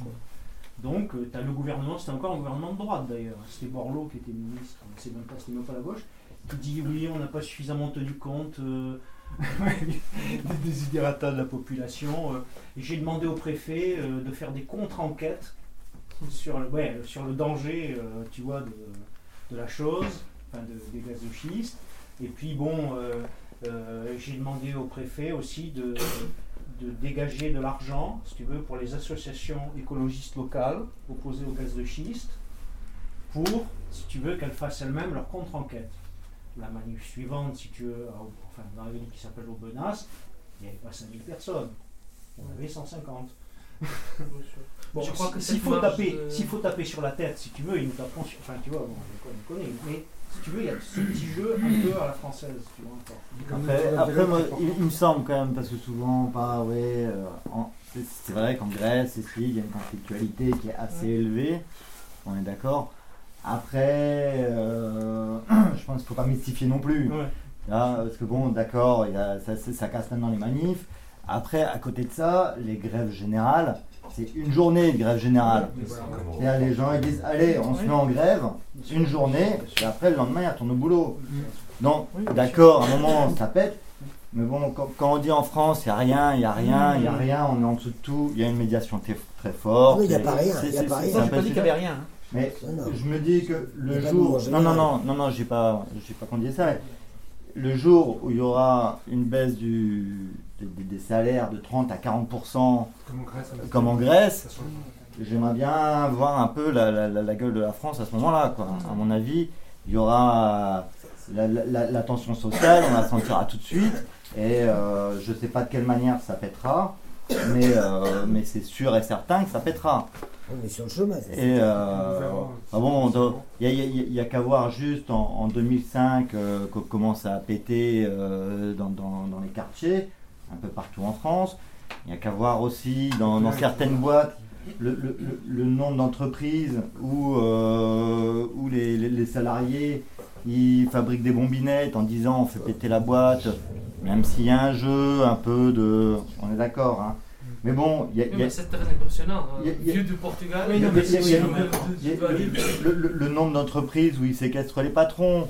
Après, on peut toujours, on peut toujours, on peut toujours relativiser. Mais vu du Portugal, vu d'Espagne et tout, c'est, c'est- les, gens ils vont ah ouais, quelle conflictualité, super. Donc, c'est, c'est- c'est- c'est juste pour dire, c'est vrai qu'en Grèce, il y a, il y a- il y a une conflictualité dans la rue euh, à, à des moments qui est, qui est forte, qui est visible, parce que bon, ça, il y a, il y a une pratique de l'essence euh, qui est, mais bon, y y, il y a quelque chose de très visible. Après, je pense- je pense que il y a- il y a- en France, il y a, y aussi un terrain pour que ça explose. Les, les- les- les explosions, les explosions sociales, je crois qu'elles sont toujours assez dures. hein. Enfin, on n'a pas de boule de cristal. On sent qu'il y a un peu partout en Europe qu'il y a une tension qui est de plus en plus forte. En France, il y a des tensions partout. Des conflits, il y en a. euh, Oui, non, je, je voulais simplement euh, ju- justement euh, parler d'un paramètre très important à mon avis pour le Portugal, c'est la démographie, c'est-à-dire que et les- les- l'immigration, c'est-à-dire que peut-être que la défaite est signée par le fait que les gens se barrent massivement du Portugal. Je crois que euh, 100 50 000 personnes par an partent du Portugal. Est-ce que c'est pas 120 000 Bon, alors, encore. C'était ma question, Voilà. prochaine question, Est-ce que c'est pas justement le, pas le signe d'une défaite, mais en tout cas euh, une solution de repli temporaire du de quelque chose qui qui, n'a pas eu lieu, quoi. Voilà. Alors est-ce que c'est pas est-ce qu'on va pas essentialiser euh, le peuple portugais qui partirait systématiquement euh, pendant le fascisme ou, je ne sais pas jusqu'au Caravelle, mais enfin est-ce que ça signe pas euh, une particularité Voilà, c'est le moment de la défaite, on se barre, quoi. Il, y a une tradition là et que obviously qu'il y a en effet de ça dans la lutte de classe. Mais quand même, je, je dois dire que dans les années 60, l'immigration à la fin a apporté une radicalisation du conflit social au Portugal parce qu'il n'a- il n'avait pas chemin, il y avait la manquance de main d'œuvre et donc les salariés euh, se sont ont initiés donc tout le cycle de lutte de mai, mai 68 ça a traduit aussi au Portugal par un cycle de lutte que va en finir dans le process révolutionnaire portugais. Donc, euh, les choses vont dans, dans- immédiatement, ça est une valve de valve, non? Une soupape de sécurité. Comment? Soupape Soupape. Soupape? Comment Une soupape, par soupape pour le portugais, c'est c'est- une soupape de sécurité pour le système. hein. Puis on ne sait jamais qu'est-ce que- qu'il va à 4. Donc euh, bah, c'est vrai qu'il y a 100 000 années, et ça ce sont les statistiques euh, officielles, parce que les gens qui vont au Brésil, au Angola, quelques travailleurs qui sont comme euh, saisonniers. Donc il y a beaucoup de, de formes d'immigration. euh, pas seulement le, le classique de la famille de paysans qui va. Et maintenant, il n'y a pas plus de paysans. Ce sont tous des ouvriers, Mm. de travailleurs de service. Ce ne sont pas plus les gens de le petit village. Cette, cette euh, cadre social est fini au Portugal. Donc, c'est une autre euh, nouvelle immigration qui inclut aussi beaucoup de gens de l'université tout ça, mais, surtout les, travailleurs euh, déqualifiés, non? Les ouvriers, les personnes qui font, quelque chose. Euh, de- long. Et en Angleterre, il y a déjà quelques.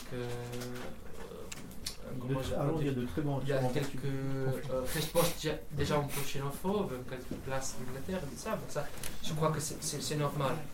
Mais ce, que tu, disais, je crois que je voulais dire quelque chose, mais je me suis oublié. Euh, c'est vrai qu'ils ont fait, euh, c'est c'est vrai qu'on peut toujours faire plus de choses et qu'en France, je crois qu'il y a une tradition de réponse très vite à chaque attaque euh, gouvernementale, patronale, tout ça, c'est intéressant. Il y a des- il y a Tout des- est relatif après. Il y a des- Je suis docteur Francis parle de des profs, pour moi c'est. Non, mais bah, on, on- on peut toujours imaginer une, cause- une chose plus radicale, mais c'est comparaison. Euh, On parle de comparation. Moi, c'est un plaisir de t'entendre de voir ça comme ça. Moins nous, c'est ce On des profs, pour moi, c'est symbolique en fait dans luttes défensives. Dans le, On finir peut-être. Ouais. Non, mais je me suis oublié. Je me suis dit que c'est quelqu'un. Je vais dire quelque chose comme. euh, relationné en rapport avec euh, ce que tu as dit, mais je me suis oublié. Alors, moi, il me semble que si on fait des comparaisons, comparaisons internationales, euh, il faut aussi tenir compte d'une d'une différence qui est quand même sensible. C'est que ici, euh, ceux qui sont touchés par la crise, c'est d'abord d'abord le, le- le monde ouvrier qui est touché. Et c'est des réactions. euh, la combativité, on la voit effectivement dans les boîtes qui sont touchées euh, Mm. par les fermetures, par les licenciements. Mais la classe moyenne française, elle, elle est toujours pas touchée, ou très peu. Très peu. Elle a, elle a très peur, elle a très peur, elle a très peur pour elle, mais elle est très peu touchée par rapport à ce que ça a été au Portugal. Parce qu'au Portugal, il y, a eu, c'est- il y a eu toute une couche de la population qui a vécu de, de, de subventions européennes, enfin toute une forme d'économie tout à fait artificielle, tout à fait subventionnée. Et cette- c'est ce sont ces couches-là qui ont pris qui en ont pris plein la gueule d'une manière extrêmement brutale. Et alors, mais les formes de mobilisation aussi, elles sont en rapport avec ça, parce que on peut aussi se dire que bah, il y a eu un million de personnes dans la rue euh, au Portugal. Si on fait le compte avec euh, par rapport à la population, ça voudrait dire ici des manifestations de 6 millions de gens. Bon, on, en est euh, on n'en est pas du tout à ce type de situation, des, des- des situations, Je me suis, de la réalité. je me suis recordé de ce que je- je- Ah. Non, c'est- aussi que, de tout- euh, que l'État portugais n'a pas plus la capacité de manœuvrer que tu as décrit dans le cas de, de l'Echisto, que le gouvernement dit bon, bah, il faut. qui de, de le gouvernement français. Ah donc, oui, oui, euh, d'accord. le gouvernement dit bien, peut-être euh, on a fait les choses maintenant, mais ça c'est inimaginable maintenant au Portugal. Ils n'ont pas. Euh, euh, Maintenant, chaque fois que le gouvernement doit faire en retraite, il y a une crise gouvernementale. Et gros, et, il y a des problèmes, vraiment. Donc, de ce que j'ai parlé dans la souveraineté, c'est- aussi ça, cette Mhm. euh, capacité de manœuvrer pour maintenir la paix sociale en, niveau acceptable, stable, que ces États-là, à Grèce ou au Portugal, n'ont pas plus. Sous ce que tu, tu as dit, c'est vrai qu'il y a des cou- couches moyennes. Je, je- je jamais aimé la- l'expression classe moyenne. Je crois que c'est c'est un peu. bien, ma- tout à fait, ma- il y avait des couches de la classe travailleur, un peu, que gagnant un peu plus, et que maintenant euh, ils sont dans une crise, et que se croyant, euh, s'imaginant comme classe moyenne, distincte de ces ouvriers-là, ces travailleurs-là, et tout ça, et que maintenant sont dans une grave crise. Ma, cette expression-là de la création artificielle et des fonds européennes, je, je, je dois dire que c'est pas seulement ça, c'est pas tant ça. Je crois que c'est une autre chose, que c'est le marché interne et aussi le, certains secteurs que, com- font, font la compétition avec les économies émergentes qui sont dans une grave crise. Et c'est plutôt ça la, la- la- la crise euh, des compétitivités portugaises. Ce n'est pas que les, fonds européens se sont fermés, donc il y a une crise, parce que les- fonds européens ne sont pas fermés. Il y a toujours le même, plus encore argent de les fonds de cohésion sociale qu'entre en Portugal. C'est pas ça le- le- la, la racine de la crise. C'est euh, euh, plutôt qu'il y a des secteurs comme le textile, le, euh, la chaussure, que pouvons pas compétir avec euh, euh, les industries rivales dans des pays en développement. Et donc c'est un peu plus là le, problème euh, matériel, économique pour la bourgeoisie portugaise. Donc c'est pas c'est pas le cas qu'il y a une croissance artificiellement maintenue par par trop de fonds européens. Peut-être c'est le cas, mais ce, ce n'est pas ça que ça a été fermé dans le 2010-2011. C'est plutôt que il y avait déjà un problème de compétitiv- compétitivité que c'est traduit dans les- la dette publique et qu'il est arrivé en place avec la, la crise de la dette souveraine où il était immantenible. Et, il- Il ne pouvait pas se maintenir. pas- c'est Euh, je, je pense, je pense que tu as raison parce que j'ai regardé les chiffres, tu vois. Bon, en Italie, pour d'autres raisons, les fonds disparaissent en Italie, mais c'est une autre type de gestion. Euh, ça, ça oh, Au existe aussi au Portugal, bien Oui, sûr. non, mais Ça existe partout. N'est pas euh, Les- Italiens sont la- très forts. La situation. C'est top niveau, si tu vas en Italie, pour prendre l'exemple du, du tunnel, tu sais, du, du train sais, dans le nord, etc. Chaque fois que la Commission européenne, la division 9 de la Commission européenne fait euh, chaque année, en gros, si tu veux, une masse de temps, il y en a en gros la moitié, si tu veux, qui disparaît à la frontière et euh, personne ne sait où ça va. C'est encore un autre mode de gestion. Mais sur le Portugal, j'avais regardé un pote de l'année dernière, et effectivement, je, bon, enfin, à première vue, je suis d'accord. Les fonds continuent, quoi. C'est effectivement pas ça, quoi. Il n'y a pas eu une fermeture du, comment dire en France, du, du robinet. tu sais. J'ai dit Moi, j'ai reçu une, une bourse de recherche que c'est payé pour le fonds salaire il n'est pas fermé. Il y a encore l'argent pour payer ces choses-là. C'est- Je pense que raison, c'est pas ça. ça. Si on pourrait aborder par exemple, la question de la crise, par exemple, de la dette, il y a l'évasion fiscale. C'est vrai qu'on tape beaucoup sur les particuliers, avec Gérard Depardieu, entre guillemets, qui est symbolique, mais les entreprises en fait sont même favorisées pour évader, puisqu'en fait les, les, les États cherchent des entreprises pour se refinancer en fait. Et la City, par exemple, qui est un des endroits, euh, on s'en veut dire, le plus gros paradis fiscal pour moi. Il suffit qu'on taxe là, bon, je suis pas pour vraiment la taxe, euh, ce qu'on parle de taxe Robin et ça, mais en, en imaginant qu'on taxe par exemple la City à 1% de l'argent qui circule, ça pourrait, on va dire, éliminer la dette au moins de l'Europe, voire. euh, parce qu'il y a une masse d'argent qui est énorme, qui circule à City, qui a justement enrichi cette. euh, cette, euh, qui est plus grosse en fait que Wall Street. Et il y avait un documentaire, je connaissais le réalisateur, qui s'appelait La City voyageant de trouble en fait. Il montre une sorte de, euh, et on pourrait imaginer que si par exemple il taxait tout cet argent qui circulait ça pourrait régler, on va dire, dettes. Pourquoi demander fait, aux gens à réduire leur salaire alors qu'il suffirait de. Mais bon, c'est une grosse puissance, et à chaque fois, par exemple, Gordon Brown qui euh, s'aplatit devant eux, et il ne fait rien. Font, fonctionner les, Tu es train de nous dire que la crise est financière, c'est ça Je suis en train de dire- Financiériste. Ce que je suis en train de dire, c'est que c'est à la On fois. va taxer euh, capital. Non, a ça- non, je dis pas ça. Je, te donne un exemple. Ce que je veux dire, c'est que je dis que c'est un mode de fonctionnement. Je dis que c'est à la fois une crise. euh, bah, au départ, c'était une crise financière, une crise économique, une crise politique, une crise sociale, une crise du capitalisme.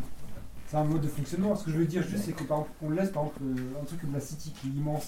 Donc c'est vrai que si on devait tout changer, on devrait enlever euh, le de fonctionnement. Mais par exemple, déjà, on laisse la City qui est quand même énorme. Il suffirait que les gens se bougent et bloquent la City par exemple pour essayer de faire pression et parce que c'est quand même quelque chose. c'est- On parle des paradis fiscaux par exemple dans le monde. On dit euh, les Comores, on dit euh, la Hollande, par Luxembourg, la Suisse, euh, par exemple la Suisse. Il y a eu le paradis fiscal qui a Non, mais à fait- l'intérieur de la zone euro, parce que les 19 des 20 plus grandes entreprises portugaises, le Psy-Vente, comme ça s'appelle, payant des, des tasses à l'Hollande ou au Luxembourg. Donc euh, la, la crise de la dette publique portugaise, c'est très facile de résoudre. C'est pas ça le cas. La, la question est que la dette, la dette publique est un instrument pour restructurer. Oui, bien sûr, c'est un instrument. On tourne ça. juste, euh, Quand dans les manifestations, par exemple, on entend de l'argent, il y en a dans les pays patronats, il faudrait le prendre en fait. Donc bah, cet argent-là, on peut se dire qu'il y a certains endroits où il y en a, entre guillemets. Je crois je dis qu'il y pas que c'est une crise financière, je dis que c'est euh, c'est juste. euh, ça a débuté par ça, mais en fait c'est une crise du capitalisme. bien d'accord. Je veux juste que tu le précises parce que Je précise, c'est juste ce que je veux dire, voilà, bon. euh, Ricardo, et, et quelle, est ton, quelle est ton opinion par rapport au débat de l'autre jour où tu avais, eu une interlo- enfin, on t'avait interpellé sur, sur la une problématique de la crise de la valorisation? C'est-à-dire que autant, effectivement, on peut comprendre qu'il y ait une stratégie particulière de capitaliste circonstanciel, mais que- quelle, est ton analyse, toi, d'une crise de valorisation du capital qui affecterait, euh, pas particulièrement le Portugal, tu vois, mais je dirais euh, quelque chose de beaucoup plus global? Alors après, effectivement, que des capitalistes se concertent, euh, plus particulièrement sur des zones stratégiques, des maillons faibles, bien évidemment. On peut pas penser que les gens soient aussi idiots que ça. Mais est-ce qu'on n'est pas, pas face. Moi, je suis pas euh, catastrophiste. Hein, je vois pas que le capitalisme va se casser la gueule tout seul. Euh, en tout cas, on ira plus vers Mad Max que vers, euh, tu vois, vers le. Mais quelle est ton analyse toi là-dessus sur cette crise de valorisation beaucoup plus globale, quoi? C'est- C'est-à-dire que qui affecte le qui affecte le monde de manière plus générale, parce que on, on parlait du Portugal, mais comme tu le disais tout à l'heure, Portugal, on s'en fout, Portugal non existe, comme dirait l'autre là, tu vois. Bon, euh, et en gros, voilà, globalement, euh, voilà comment on peut insérer ça là-dedans, dans, dans, dans ce que tu dis, c'est-à-dire comment on peut essayer de dépasser le cadre d'analyse euh, portugo-centré pour arriver sur quelque chose de beaucoup plus global, beaucoup plus dynamique, et essayer de comprendre une, une conjoncture beaucoup plus, euh, ouais, beaucoup plus globale, où Portugal finalement est assez, euh, enfin, c'est c'est vraiment rien, quoi, on va dire. tu Mhm. Eh bien, c'est une question complexe. Je, je crois qu'il y a une crise de valeur dès les années 70, euh, plus ou moins. Bah, les valeurs une crise, toujours, parce qu'il va toujours se valoriser tout ça, mais comme forme sociale, euh, que le temps de travail et les valeurs et tout ça, je crois que ça a, a été mis en crise euh, dans le moment où la société capitaliste a arrivé à un, un point de maturité très gros dans les pays centraux comme à l'Europe euh, et aux États-Unis. Et dès les années, les, les années 70 que le capitalisme se restructure pour faire euh, face à ces crises-là.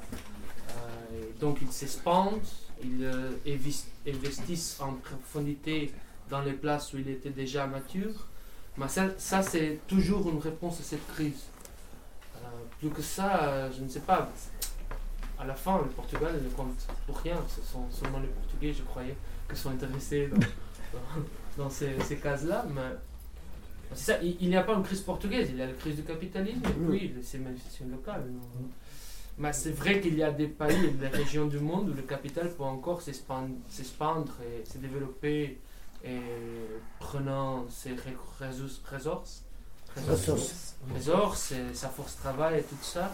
Et même comme par exemple ces révoltes-là au Brésil, c'est impressionnant par sa massivité, dimension et vélocité aussi.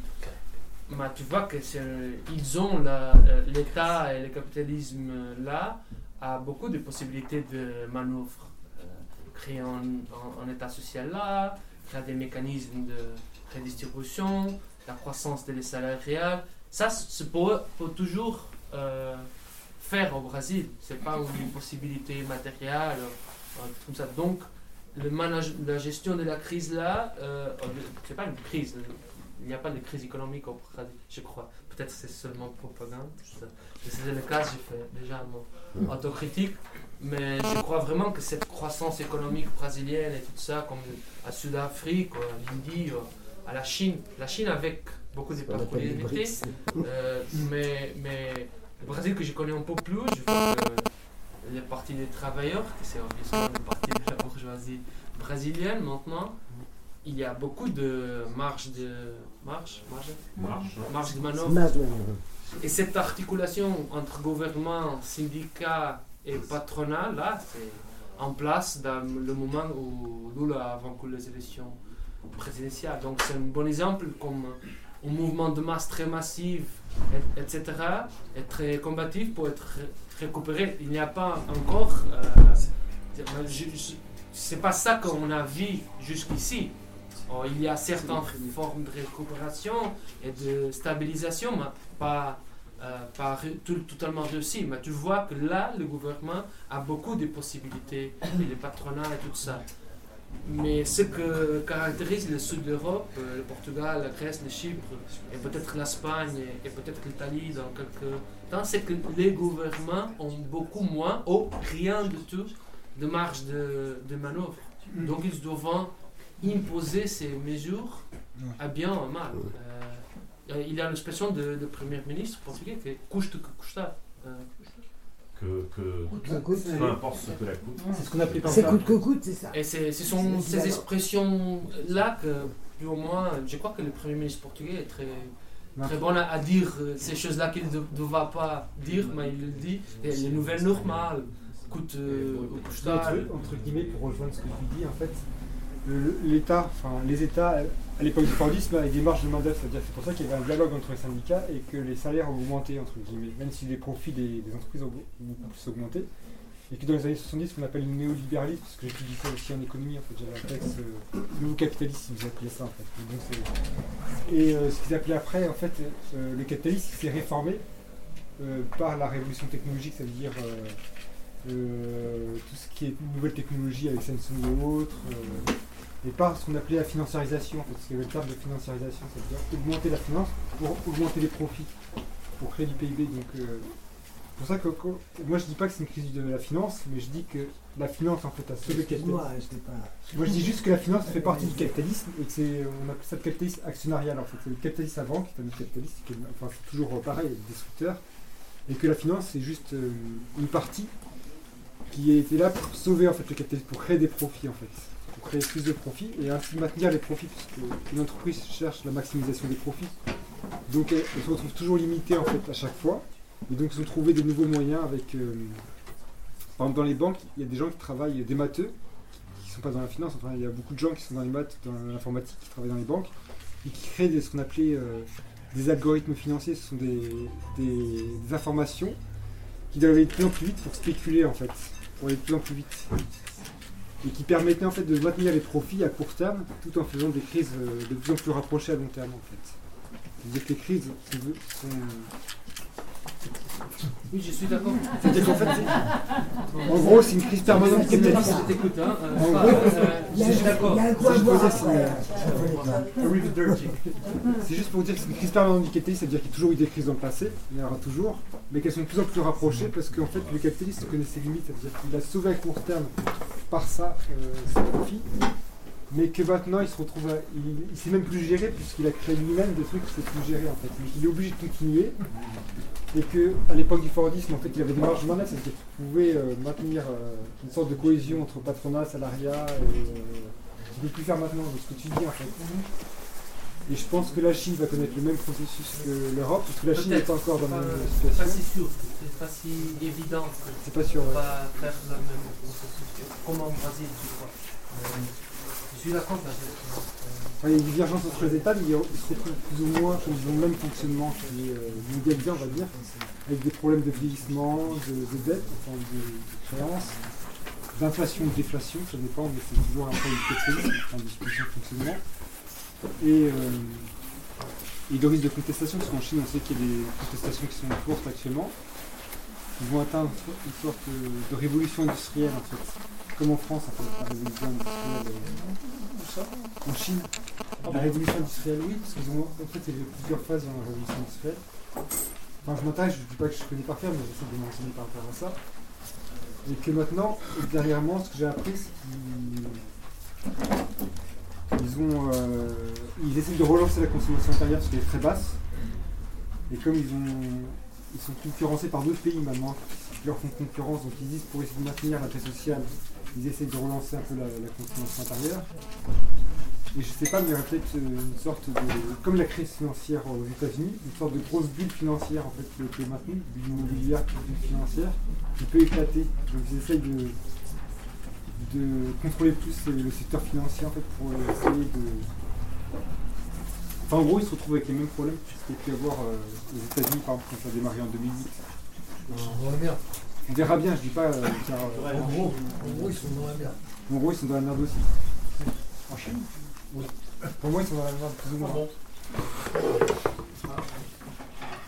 Parce que si. euh, Ah bon bref, hein,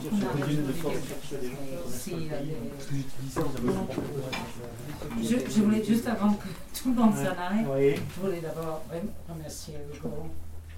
Fidèle de soirée euh, pour cette, question. Je voulais aussi d'abord remercier Polo, mais surtout te proposer éventuellement, si tu veux, nous parler de, de votre non, mais de la mission, parce que c'est tout à fait un rapport. Oui, non, non, mais on. Juste on- dire ce que ça va. Non, on fera une émission courant, courant du mois de mai qui, qui va pas être un, pas une éloge du tout de la, sur la révolution portugaise, au contraire. hein. On va avoir un point de vue assez critique euh, sur la révolution des œillets, dite des œillets.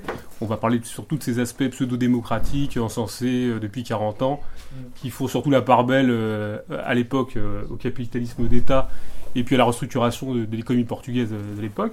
Va- oui, au Parti communiste. On va dénoncer aussi, hein, on va essayer de, de soulever un peu des lièvres comme celui du MFA, c'est-à-dire le mouvement des forces armées, dénoncer les figures historiques du, du MFA qui ont été encensées aussi par la gauche et l'extrême gauche française.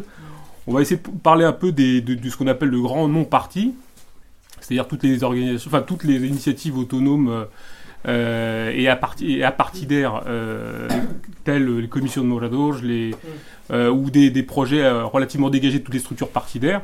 Et puis on finira un petit peu pour, par rappeler aussi, euh, on, aura, on aura quelques, interven- quelques interventions de figures historiques, enfin euh, connues ou pas connues, bah, peu importe, enfin, qui viendront à faire, faire un petit peu l'état des lieux de, de la mémoire et de la manière dont elle a été transmise, surtout pour étouffer euh, toutes les initiatives de contestation de l'ordre démocratique euh, dominant. Voilà.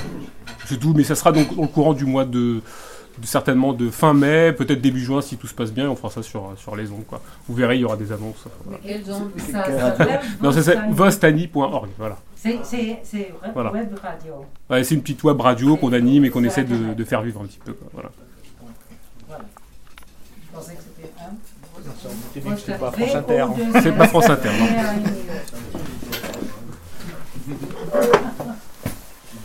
Moi, je suis très, je suis très content parce que j'aime bien on- quand les personnes qui interviennent se posent aussi des questions et ne, ne donnent pas un espèce de discours complètement.